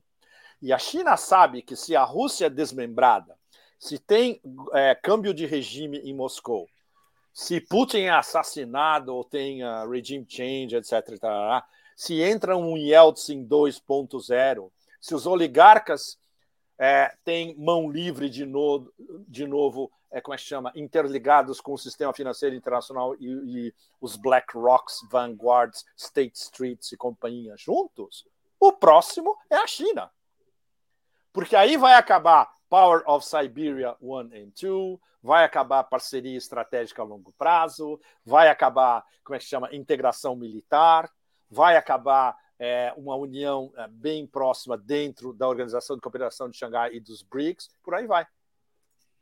Ou seja, isso, isso é para demonstrar como, para a liderança russa e para a liderança chinesa, por motivos que são interligados e por, pelos próprios motivos nacionais de cada um, a parceria estratégica é um negócio, é, é, é para eles é um negócio de é um, é um casamento de ferro. Não pode ser quebrado, de jeito nenhum. E você tem que apoiar o seu parceiro, seja como for. Ainda que para os chineses isso é um passo extremo, Leonardo, e vocês, porque a política externa chinesa não, é, não funciona assim. É uma política externa passiva e reativa. Eles vão ter que ser mais ativos agora. Pela primeira vez. Bom, eles agora podem, porque eles são. Eles têm todo o poder financeiro por trás, eles têm uma área de influência enorme no leste da Ásia, na Ásia Central, no Oriente Médio, com os ah, fornecedores de energia, etc. e tal e eles têm as suas simpatias latino-americanas, enormes simpatias pela África inteira, etc. Então agora eles estão eles estão construindo o capital para poder se expandir e poder apoiar a Rússia, mas sabendo ao mesmo tempo que tem que ser extremamente discreto, porque o próximo passo vai ser um pacotão monstro de sanções americanas anti-China. Eles sabem disso perfeitamente. Vai ser muito pior do que o Trump tentou fazer. Muito, muito pior. Muito, muito pior. Vai ser. Uh, o Trump estava querendo destruir a Huawei e não conseguiu. O próximo pacote vai ser para destruir toda a indústria chinesa, se os americanos puderem. Não, não vão poder, mas vão tentar. Tá?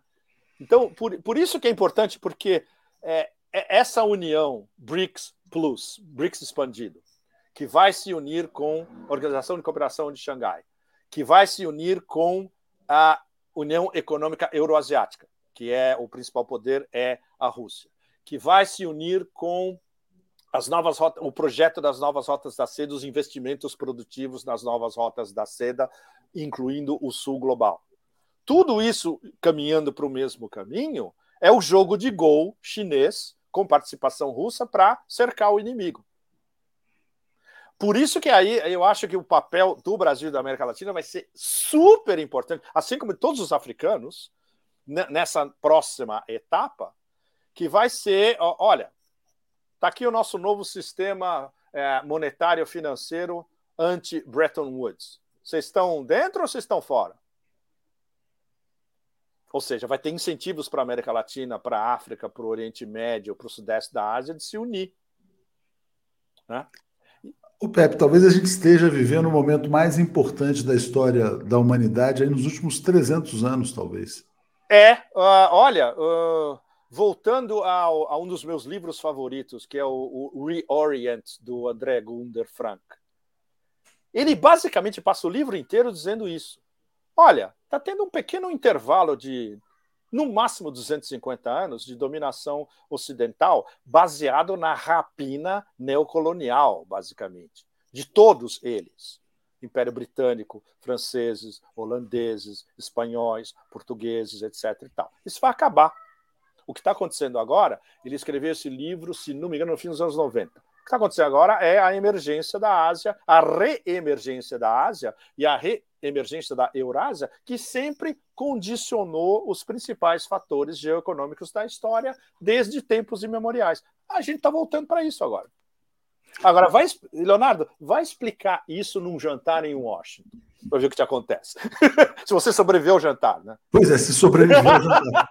Ô, Pepe, olha só, tem um, um, batalhão aqui de perguntas aqui, na verdade, quer dizer, uma... Seleciona, seleciona o top 3, segundo você. Não, o top 3 não dá, porque aí eu não, não posso dá? discriminar. Eu não, não posso discriminar, não. Você, você pede desculpas para a moçada aqui. E aí a gente faz uma outra live usando as perguntas, por exemplo. É, se, a gente, ó, se você tivesse tempo para a gente fazer uma live só de perguntas aqui, Pepe, aí a gente Olha, vamos fazer horas... isso. Vamos fazer isso. A próxima vai ser só de perguntas? Vamos fazer então, isso. Então, então a próxima é quando? Amanhã? Não, a próxima. Bom, puta, a semana que vem eu vou ter uma semana maluca. É, começo de junho, pode ser, talvez? É, mas aí eu tenho que salvar essas perguntas aqui, porque tem muita isso, pergunta. Salva as perguntas, então. É.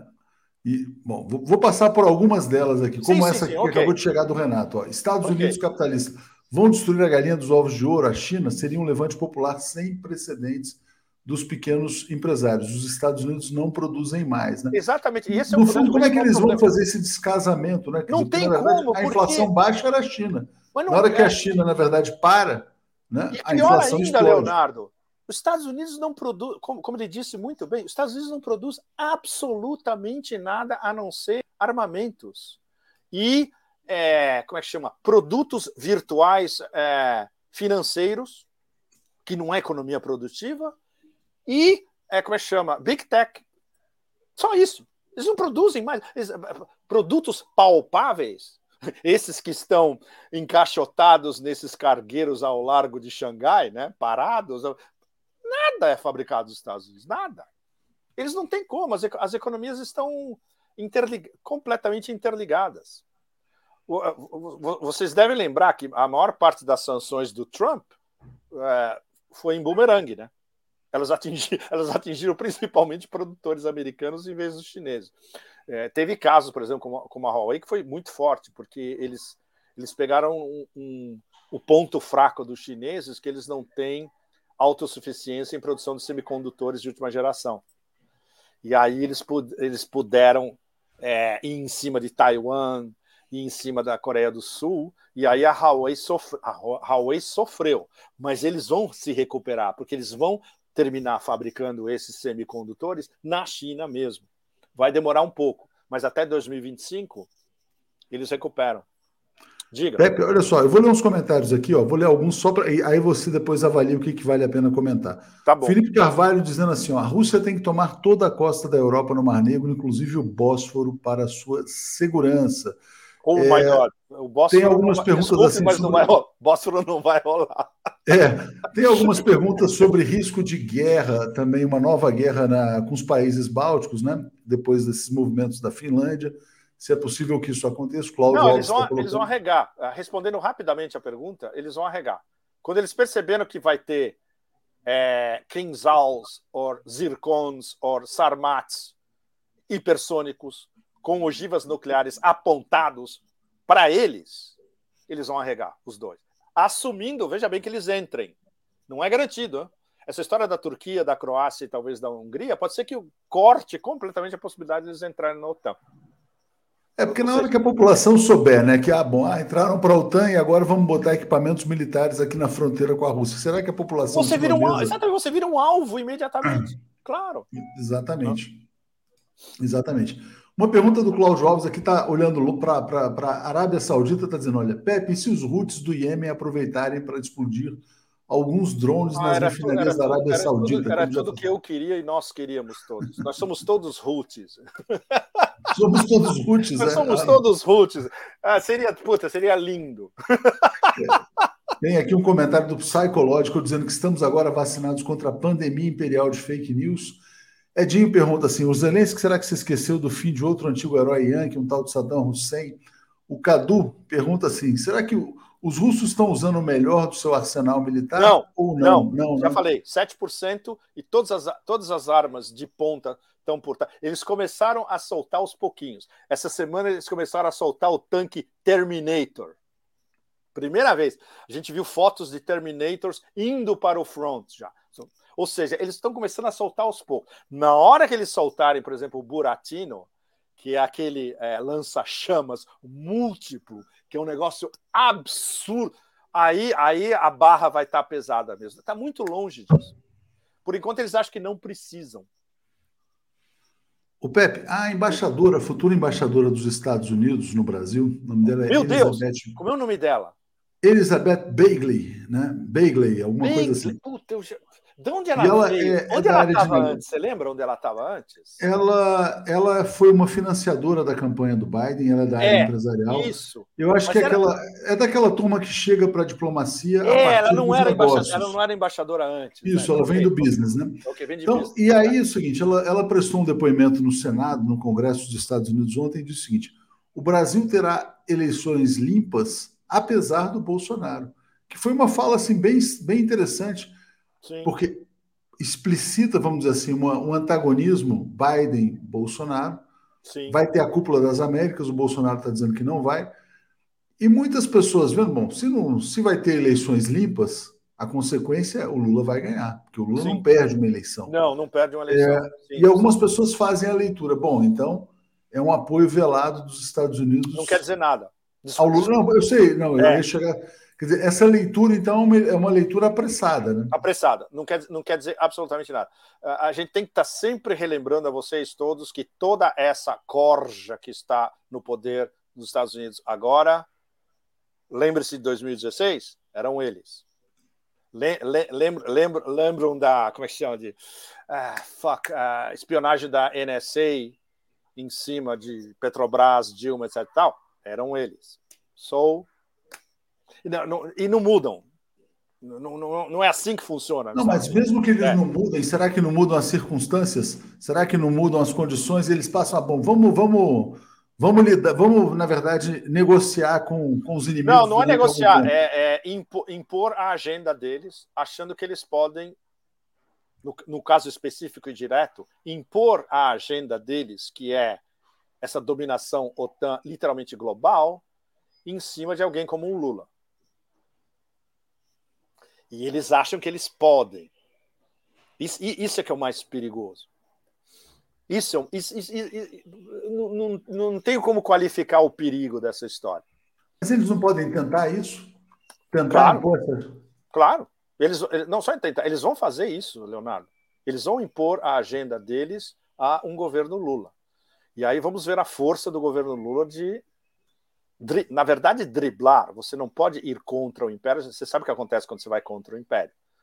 De driblar com é, uma, uma sabedoria futebolística, na verdade. Né? Vai, vai, é, vai ter que ser mais ou menos. Especialmente porque o Brasil vai ter um papel muito mais ativo nesses, nesses novos BRICS, puxado pela Rússia e pela China. E aí o jogo de equilíbrio vai ser uau. O Lula pode pegar o telefone e conversar com o Erdogan, porque o Erdogan está se revelando um exímio equilibrista. Exímio. É uma coisa que incrível. O, quando eu estava agora na Turquia, até um mês atrás, vários dos meus amigos kemalistas, olha só, eles falaram: olha, a gente não achava que ele tinha essa margem de manobra, esse swing. E é, é, é interessante porque parece que ele pegou esse swing na hora que ele estava mais encalacrado. Ele está doente, uh, tem uma séria possibilidade de, nas próximas eleições, no final do ano que vem, ele perder. Ele, ou seja, está super encalacrado. E está se revelando agora, imagina, exímio negociador, ele imagina, ele deixa toda a OTAN babando em cada palavra que ele fala agora. Sensacional.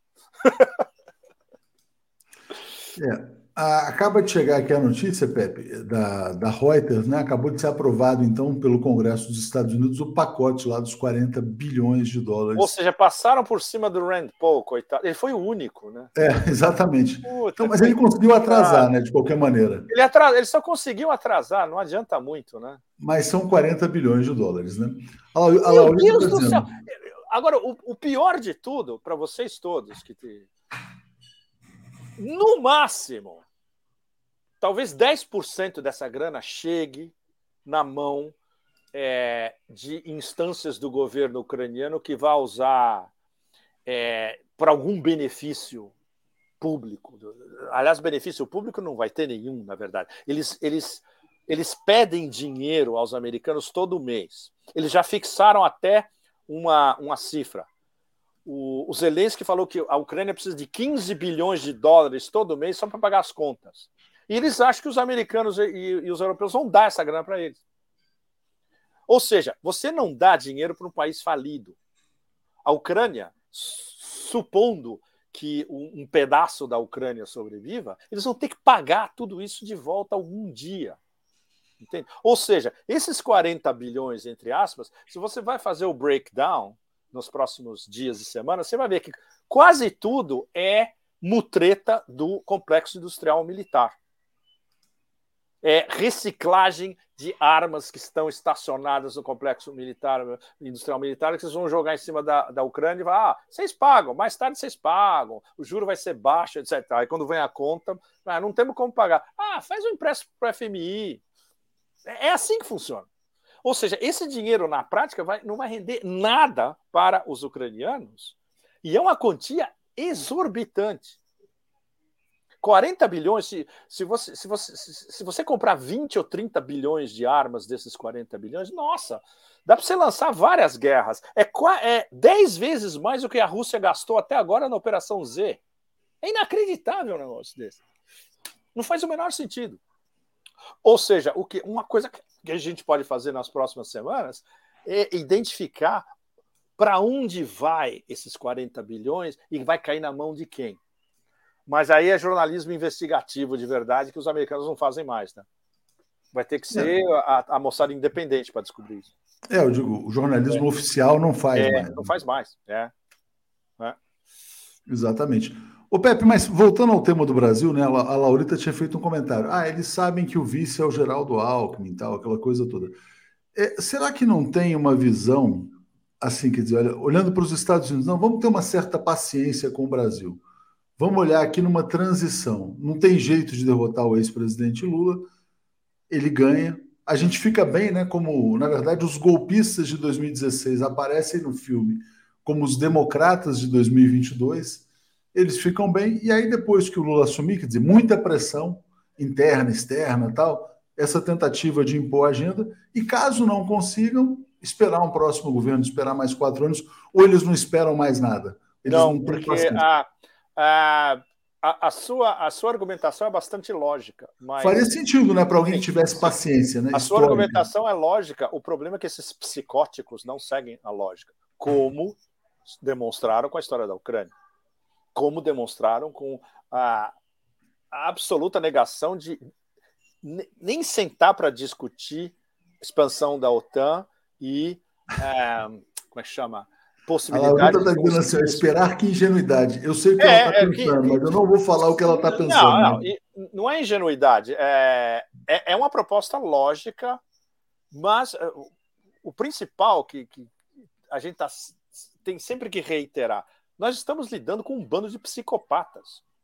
Muito, muito, muito barra pesada. Os caras que influenciam o que, entre aspas, esses mensageiros vagabundos tipo Tony Blinken e Jake Sullivan falam, são esses caras de think tanks, psicopatas todos, neocons, Robert Kagan, esse tipo de gente, Max Boot, esse tipo de gente, esse, essa gente é muito perigosa. São os caras do projeto para o novo século americano, a maior parte deles, reciclados. Entende? Uh, eles não têm. Pra, e, e para eles, toda a América Latina, como um. Eles veem a América. Eles não veem o Brasil como um Brasil eh, distinto culturalmente da América Latina hispânica. Eles veem um, um blob na América Latina. Temos que controlar essa porra desse quintal inteiro. É, é, eles não têm a capacidade de. Primeiro que eles não conhecem a língua. Muitíssimos, pouquíssimos falam espanhol, nenhum fala português, e eles não conhecem a, a, a, riqueza cultural e as idiosincrasias culturais, as diferenças culturais entre a América Hispânica e o Brasil. Então eles vêm em bloco. E não vão ter paciência. Eles não têm paciência porque a paciência deles acabou, porque agora eles estão na frente de duas ameaças existenciais na cabeça deles. Então, se você é um país importante na América Latina como o Brasil, você está aliado nos, você está nos BRICS, você está aliado com a Rússia e a China, você é um inimigo. Acabou. Não, não, existe nuance, Leonardo. Isso, isso é, é o problema. Por que não tem mais diplomacia? E por que tudo isso é controlado por um bando de psicopatas ideologizados, imperial, totalmente imperialistas, old school? Não tem, não tem possibilidade de diálogo. É muito interessante isso que você fala, Pepe. Uh, o Brasil, o governo brasileiro nomeou dias atrás um novo ministro de Minas e Energia, Sim. chamado Adolfo, Adolfo Saxida, e ele falou no seu discurso de posse que o Brasil vai se afastar das autocracias e se reaproximar das democracias amigas, né? Então foi uma sinalização do governo Bolsonaro ao, aos Estados Unidos. Ele está falando como, como um porta-voz do Departamento de Estado, né? É interessante. Então, ele fala, na verdade, para pro, os Estados Unidos, mas o governo Biden não quer se aproximar do governo Bolsonaro. E o governo Bolsonaro fica naquela coisa: eu vou para a Cúpula das Américas ou não vou? Ele está dizendo que não vai porque ele não conseguiu ter um encontro relativamente importante com o Biden. Né? Não, não vai ter. Isso, não vai ter, não, porque também ele é muito tóxico, né? Ele é uma é figura é tóxico, muito. Eles não vão dar. Não, isso não vai rolar mesmo. É, mas tem, tem, uma outra coisa que eu estava pensando aqui. Enquanto você ah, pensa, olha só, só para corrigir uma fala, você falou que os americanos não produzem nada. A Luciana está corrigindo, eles produzem pasta de amendoim picles também, tá? Então, é, pasta, pa... de amendoim, pasta de amendoim de quinta categoria e um picles comparado com os picles europeus, uma piada. Exatamente. Pô, nem isso presta, porra, é sacanagem, pô. Produtos medíocres. É, pão, por exemplo, é, eles, é, eles produziam um excelente pão de forma nos Estados Unidos. Eu lembro de anos, décadas atrás. Eu acho que nem pão de forma eles fabricam mais, eles importam pão de forma. Inacreditável. Vamos lá. Pepe, então olha só, é, você estava, acabei te interrompendo, você lembrou de você tocar num outro ponto. E, não, tá, agora eu já entrei numa outra coisa, eu estava pensando. uh, não, se eu entrar nessa história, é um artigo que eu escrevi sobre estratégia. Aí eu vou começar a falar de Bizâncio. Aí a gente vai entrar no Bizâncio no século X, que aí, aí nós vamos escapar para a loucura total. É, e a gente até tinha pensado, quer dizer, em fazer essa conversa como tema principal, né? O tema principal. Bom, mas ele vai, ele vai voltar. Eu, eu quero voltar a esse ponto, o ponto da, é, das semelhanças estratégicas do, da Rússia com especialmente com, com o Bizâncio, eu comecei a olhar umas coisas sensacional e, e umas comparações que o, o, último livro do Michael Hudson é bárbaro. Ele me mandou uma cópia. Eu, eu vou fazer uma resenha e com uma mini entrevista com ele. Acho que sai no começo da semana que vem. E o livro dele é sensacional. Ele faz vários paralelos de Grécia Antiga, Roma Antiga, inclusive Bizâncio, com a Rússia a, e a China atualmente. Sensacional. Eu vou falar um pouco sobre isso no, na, na resenha e a gente pode conversar em cima depois. O Michael, o livro do Michael é sensacional. O título é O Destino da Civilização. É, é, eu, eu, queria te mostrar uma notícia que foi simbólica nessa semana Sim. e que mostra o fracasso total, completo e absoluto dessas punições da Rússia, das sanções, enfim. McDonald's, McDonald's foi embora da Rússia, né? Sim. Quando McDonald's chegou à Rússia, foi, na verdade, saudado como a vitória definitiva do capitalismo. Aquela eu lembro. É, então, Leonardo, eu lembro. Era aquele na, na Pushkin Square. Eu fui lá, você acredita? É, então. E, o que, que acontece? Eu entrei na fila. chega para a Rússia e fala assim: é. estamos indo embora. Aí a Rússia é. fala: beleza, então vocês vão passar toda a operação para um operador local. Para um operador russo, isso. É. E tinha gente até brincando que a expectativa de vida pode subir na Rússia depois da Ah, mas vai. Nossa, mas vai, vai subir. É, é engraçado, porque McDonald's, ah, pelo menos em Moscou, McDonald's é, é o fim da linha. Quando você não. Tá tudo fechado, ou você não pode ou você não quer gastar muito para comer qualquer lixo possível, você vai no McDonald's. E a garotada vai muito no McDonald's em Moscou. Ou seja, eles certamente os, os, os, os moscovitas vão, vão, vão fazer como, por exemplo, os turcos ou os iranianos, que eles têm equivalentes locais do McDonald's, onde você come muito melhor. A carne é muito melhor, a batata frita é melhor, etc. Só que não tem o logo, né? Olha, eu não sabia dessa pergunta. A gente até fez uma, fez uma, uma questão interessante, né? Então, hoje saíram os 40 bilhões de dólares dos Estados Unidos e a gente falava, bom, os soldados estão acabando. A gente falou da rendição em Mariupol lá. Sim. Ana Luísa, leaks estão soltando Sim. prisioneiros do ISIS para que lutem na Ucrânia. Já tem a Ucrânia um... vai virar um território de mercenários? É, já tem até um número. É... Eu vi, se não me engano, 50 garantidos, é... mas já tem uma possibilidade que seja sabe, cento e pouco, duzentos e pouco, etc. E tal. Sim, sim, mas isso já tinha antes, eh, Leonardo. Quando teve o golpe no Cazaquistão, vocês lembram do golpe no Cazaquistão, isso. né? Fracassado, na tentativa fraca... de golpe. Fracassado, exatamente. Tinha um contingente de ISIS em Idlib é, que os americanos tinham feito uma, uma conexão via Afeganistão e de lá mandaram os caras para o Quirguistão e os caras atravessaram a fronteira do Quirguistão com o Cazaquistão. Então, foi um negócio ainda muito mais complicado. Essa é muito mais fácil, porque os caras voam direto da Turquia para a Ucrânia. Tem voo. Dá para você ir da Turquia para Ucrânia. Dá para você voar de Istambul para Kiev, por exemplo. É... Peraí, não sei se ainda está rolando. Ah, não, não tem mais, porque fechou espaço. Desculpe, fechou espaço aéreo. Tem que ser, tem que ser por. Uh uh, fuck, overland. Mas eh, vindo da Turquia é muito mais fácil. Né? E, sem dúvida, isso se encaixa no, no projeto, na verdade, um dos projetos iniciais do o Blackwater lá, como é que chama? Puta, esqueci o nome do cara. O. Puta, me deu um branco agora. O, o, ex, o, o dono da ex-Blackwater reconfigurado em Academy. É, bom, eu vou lembrar, você vai lembrar o nome dele também. O plano original dele, que ele tinha vendido para os ucranianos, era de montar uma força mercenária, e incluindo seja o que for. Ah, em vez de ser uma jihad internacional, como foi no, no Afeganistão nos anos é, 80, uma neonazi internacional. E usando ISIS estacionados em Idlib ou protegidos pelos americanos em, em, em, em Al-Tanf. Sabe essa base no, no deserto é, sírio chamada Al-Tanf, que é controlada pelos americanos, perto da fronteira com o Iraque? Lá tem ISIS. E de lá os americanos organizam o transporte de caras do ISIS para ir para a Ucrânia.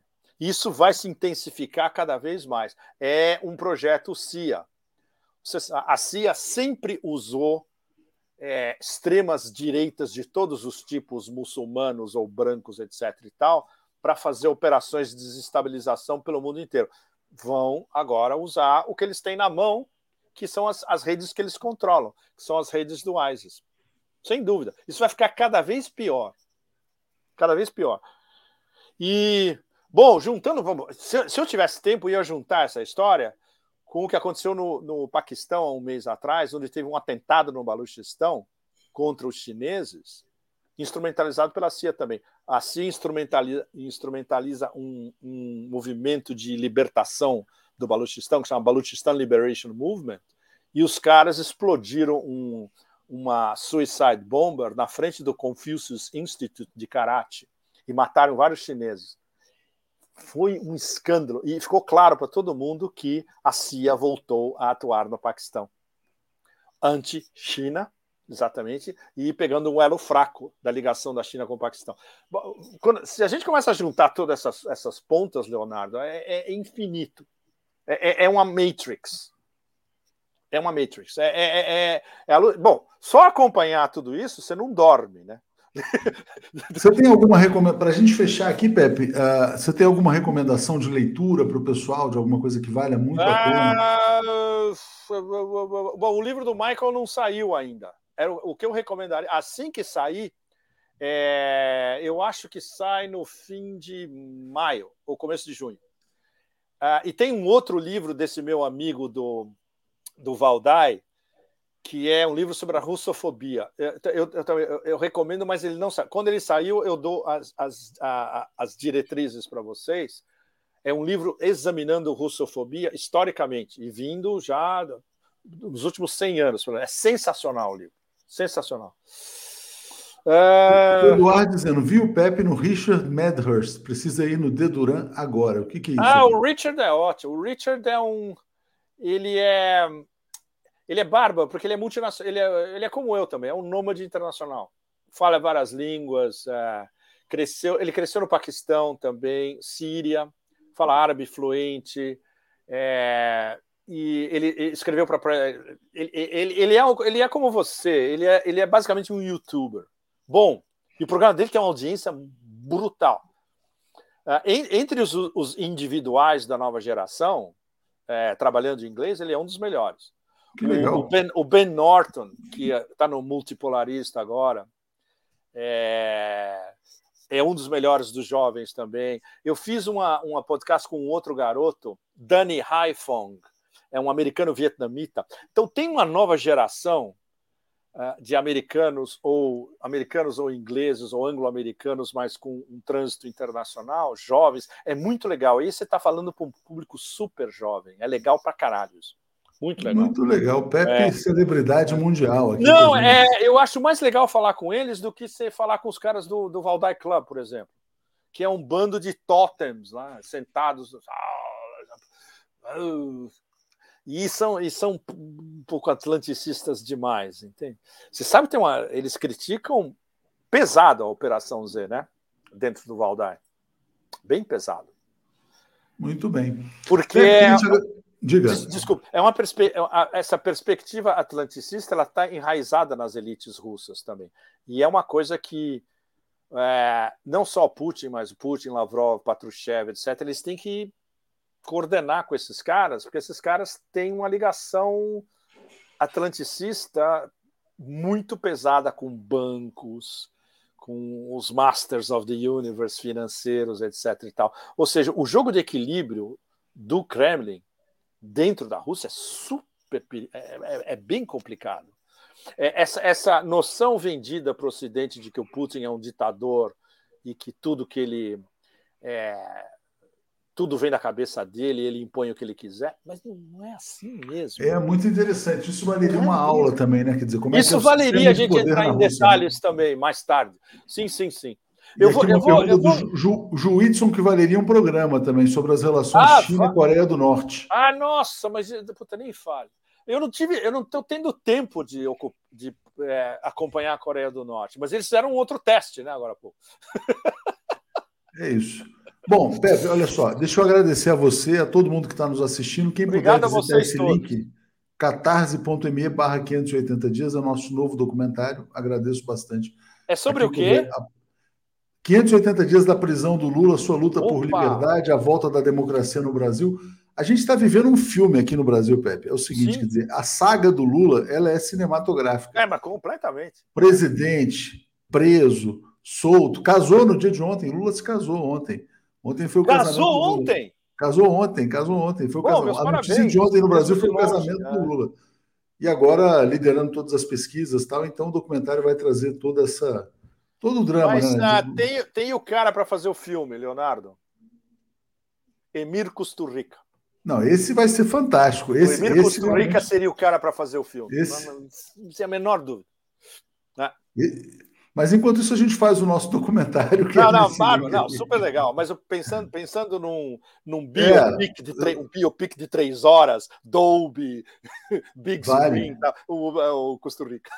É isso aí. Pepe, obrigado a você, obrigado a todo mundo que nos obrigado assistiu. Obrigado a vocês todos. Valeu, abraço. É, vamos continuar. É, tá, tá, tá, pesado, mas o que, que nos resta, né? Semana que vem, semana que vem. Daqui ou, ou duas semanas a gente vê. Valeu, abração. Abração, tchau, tchau.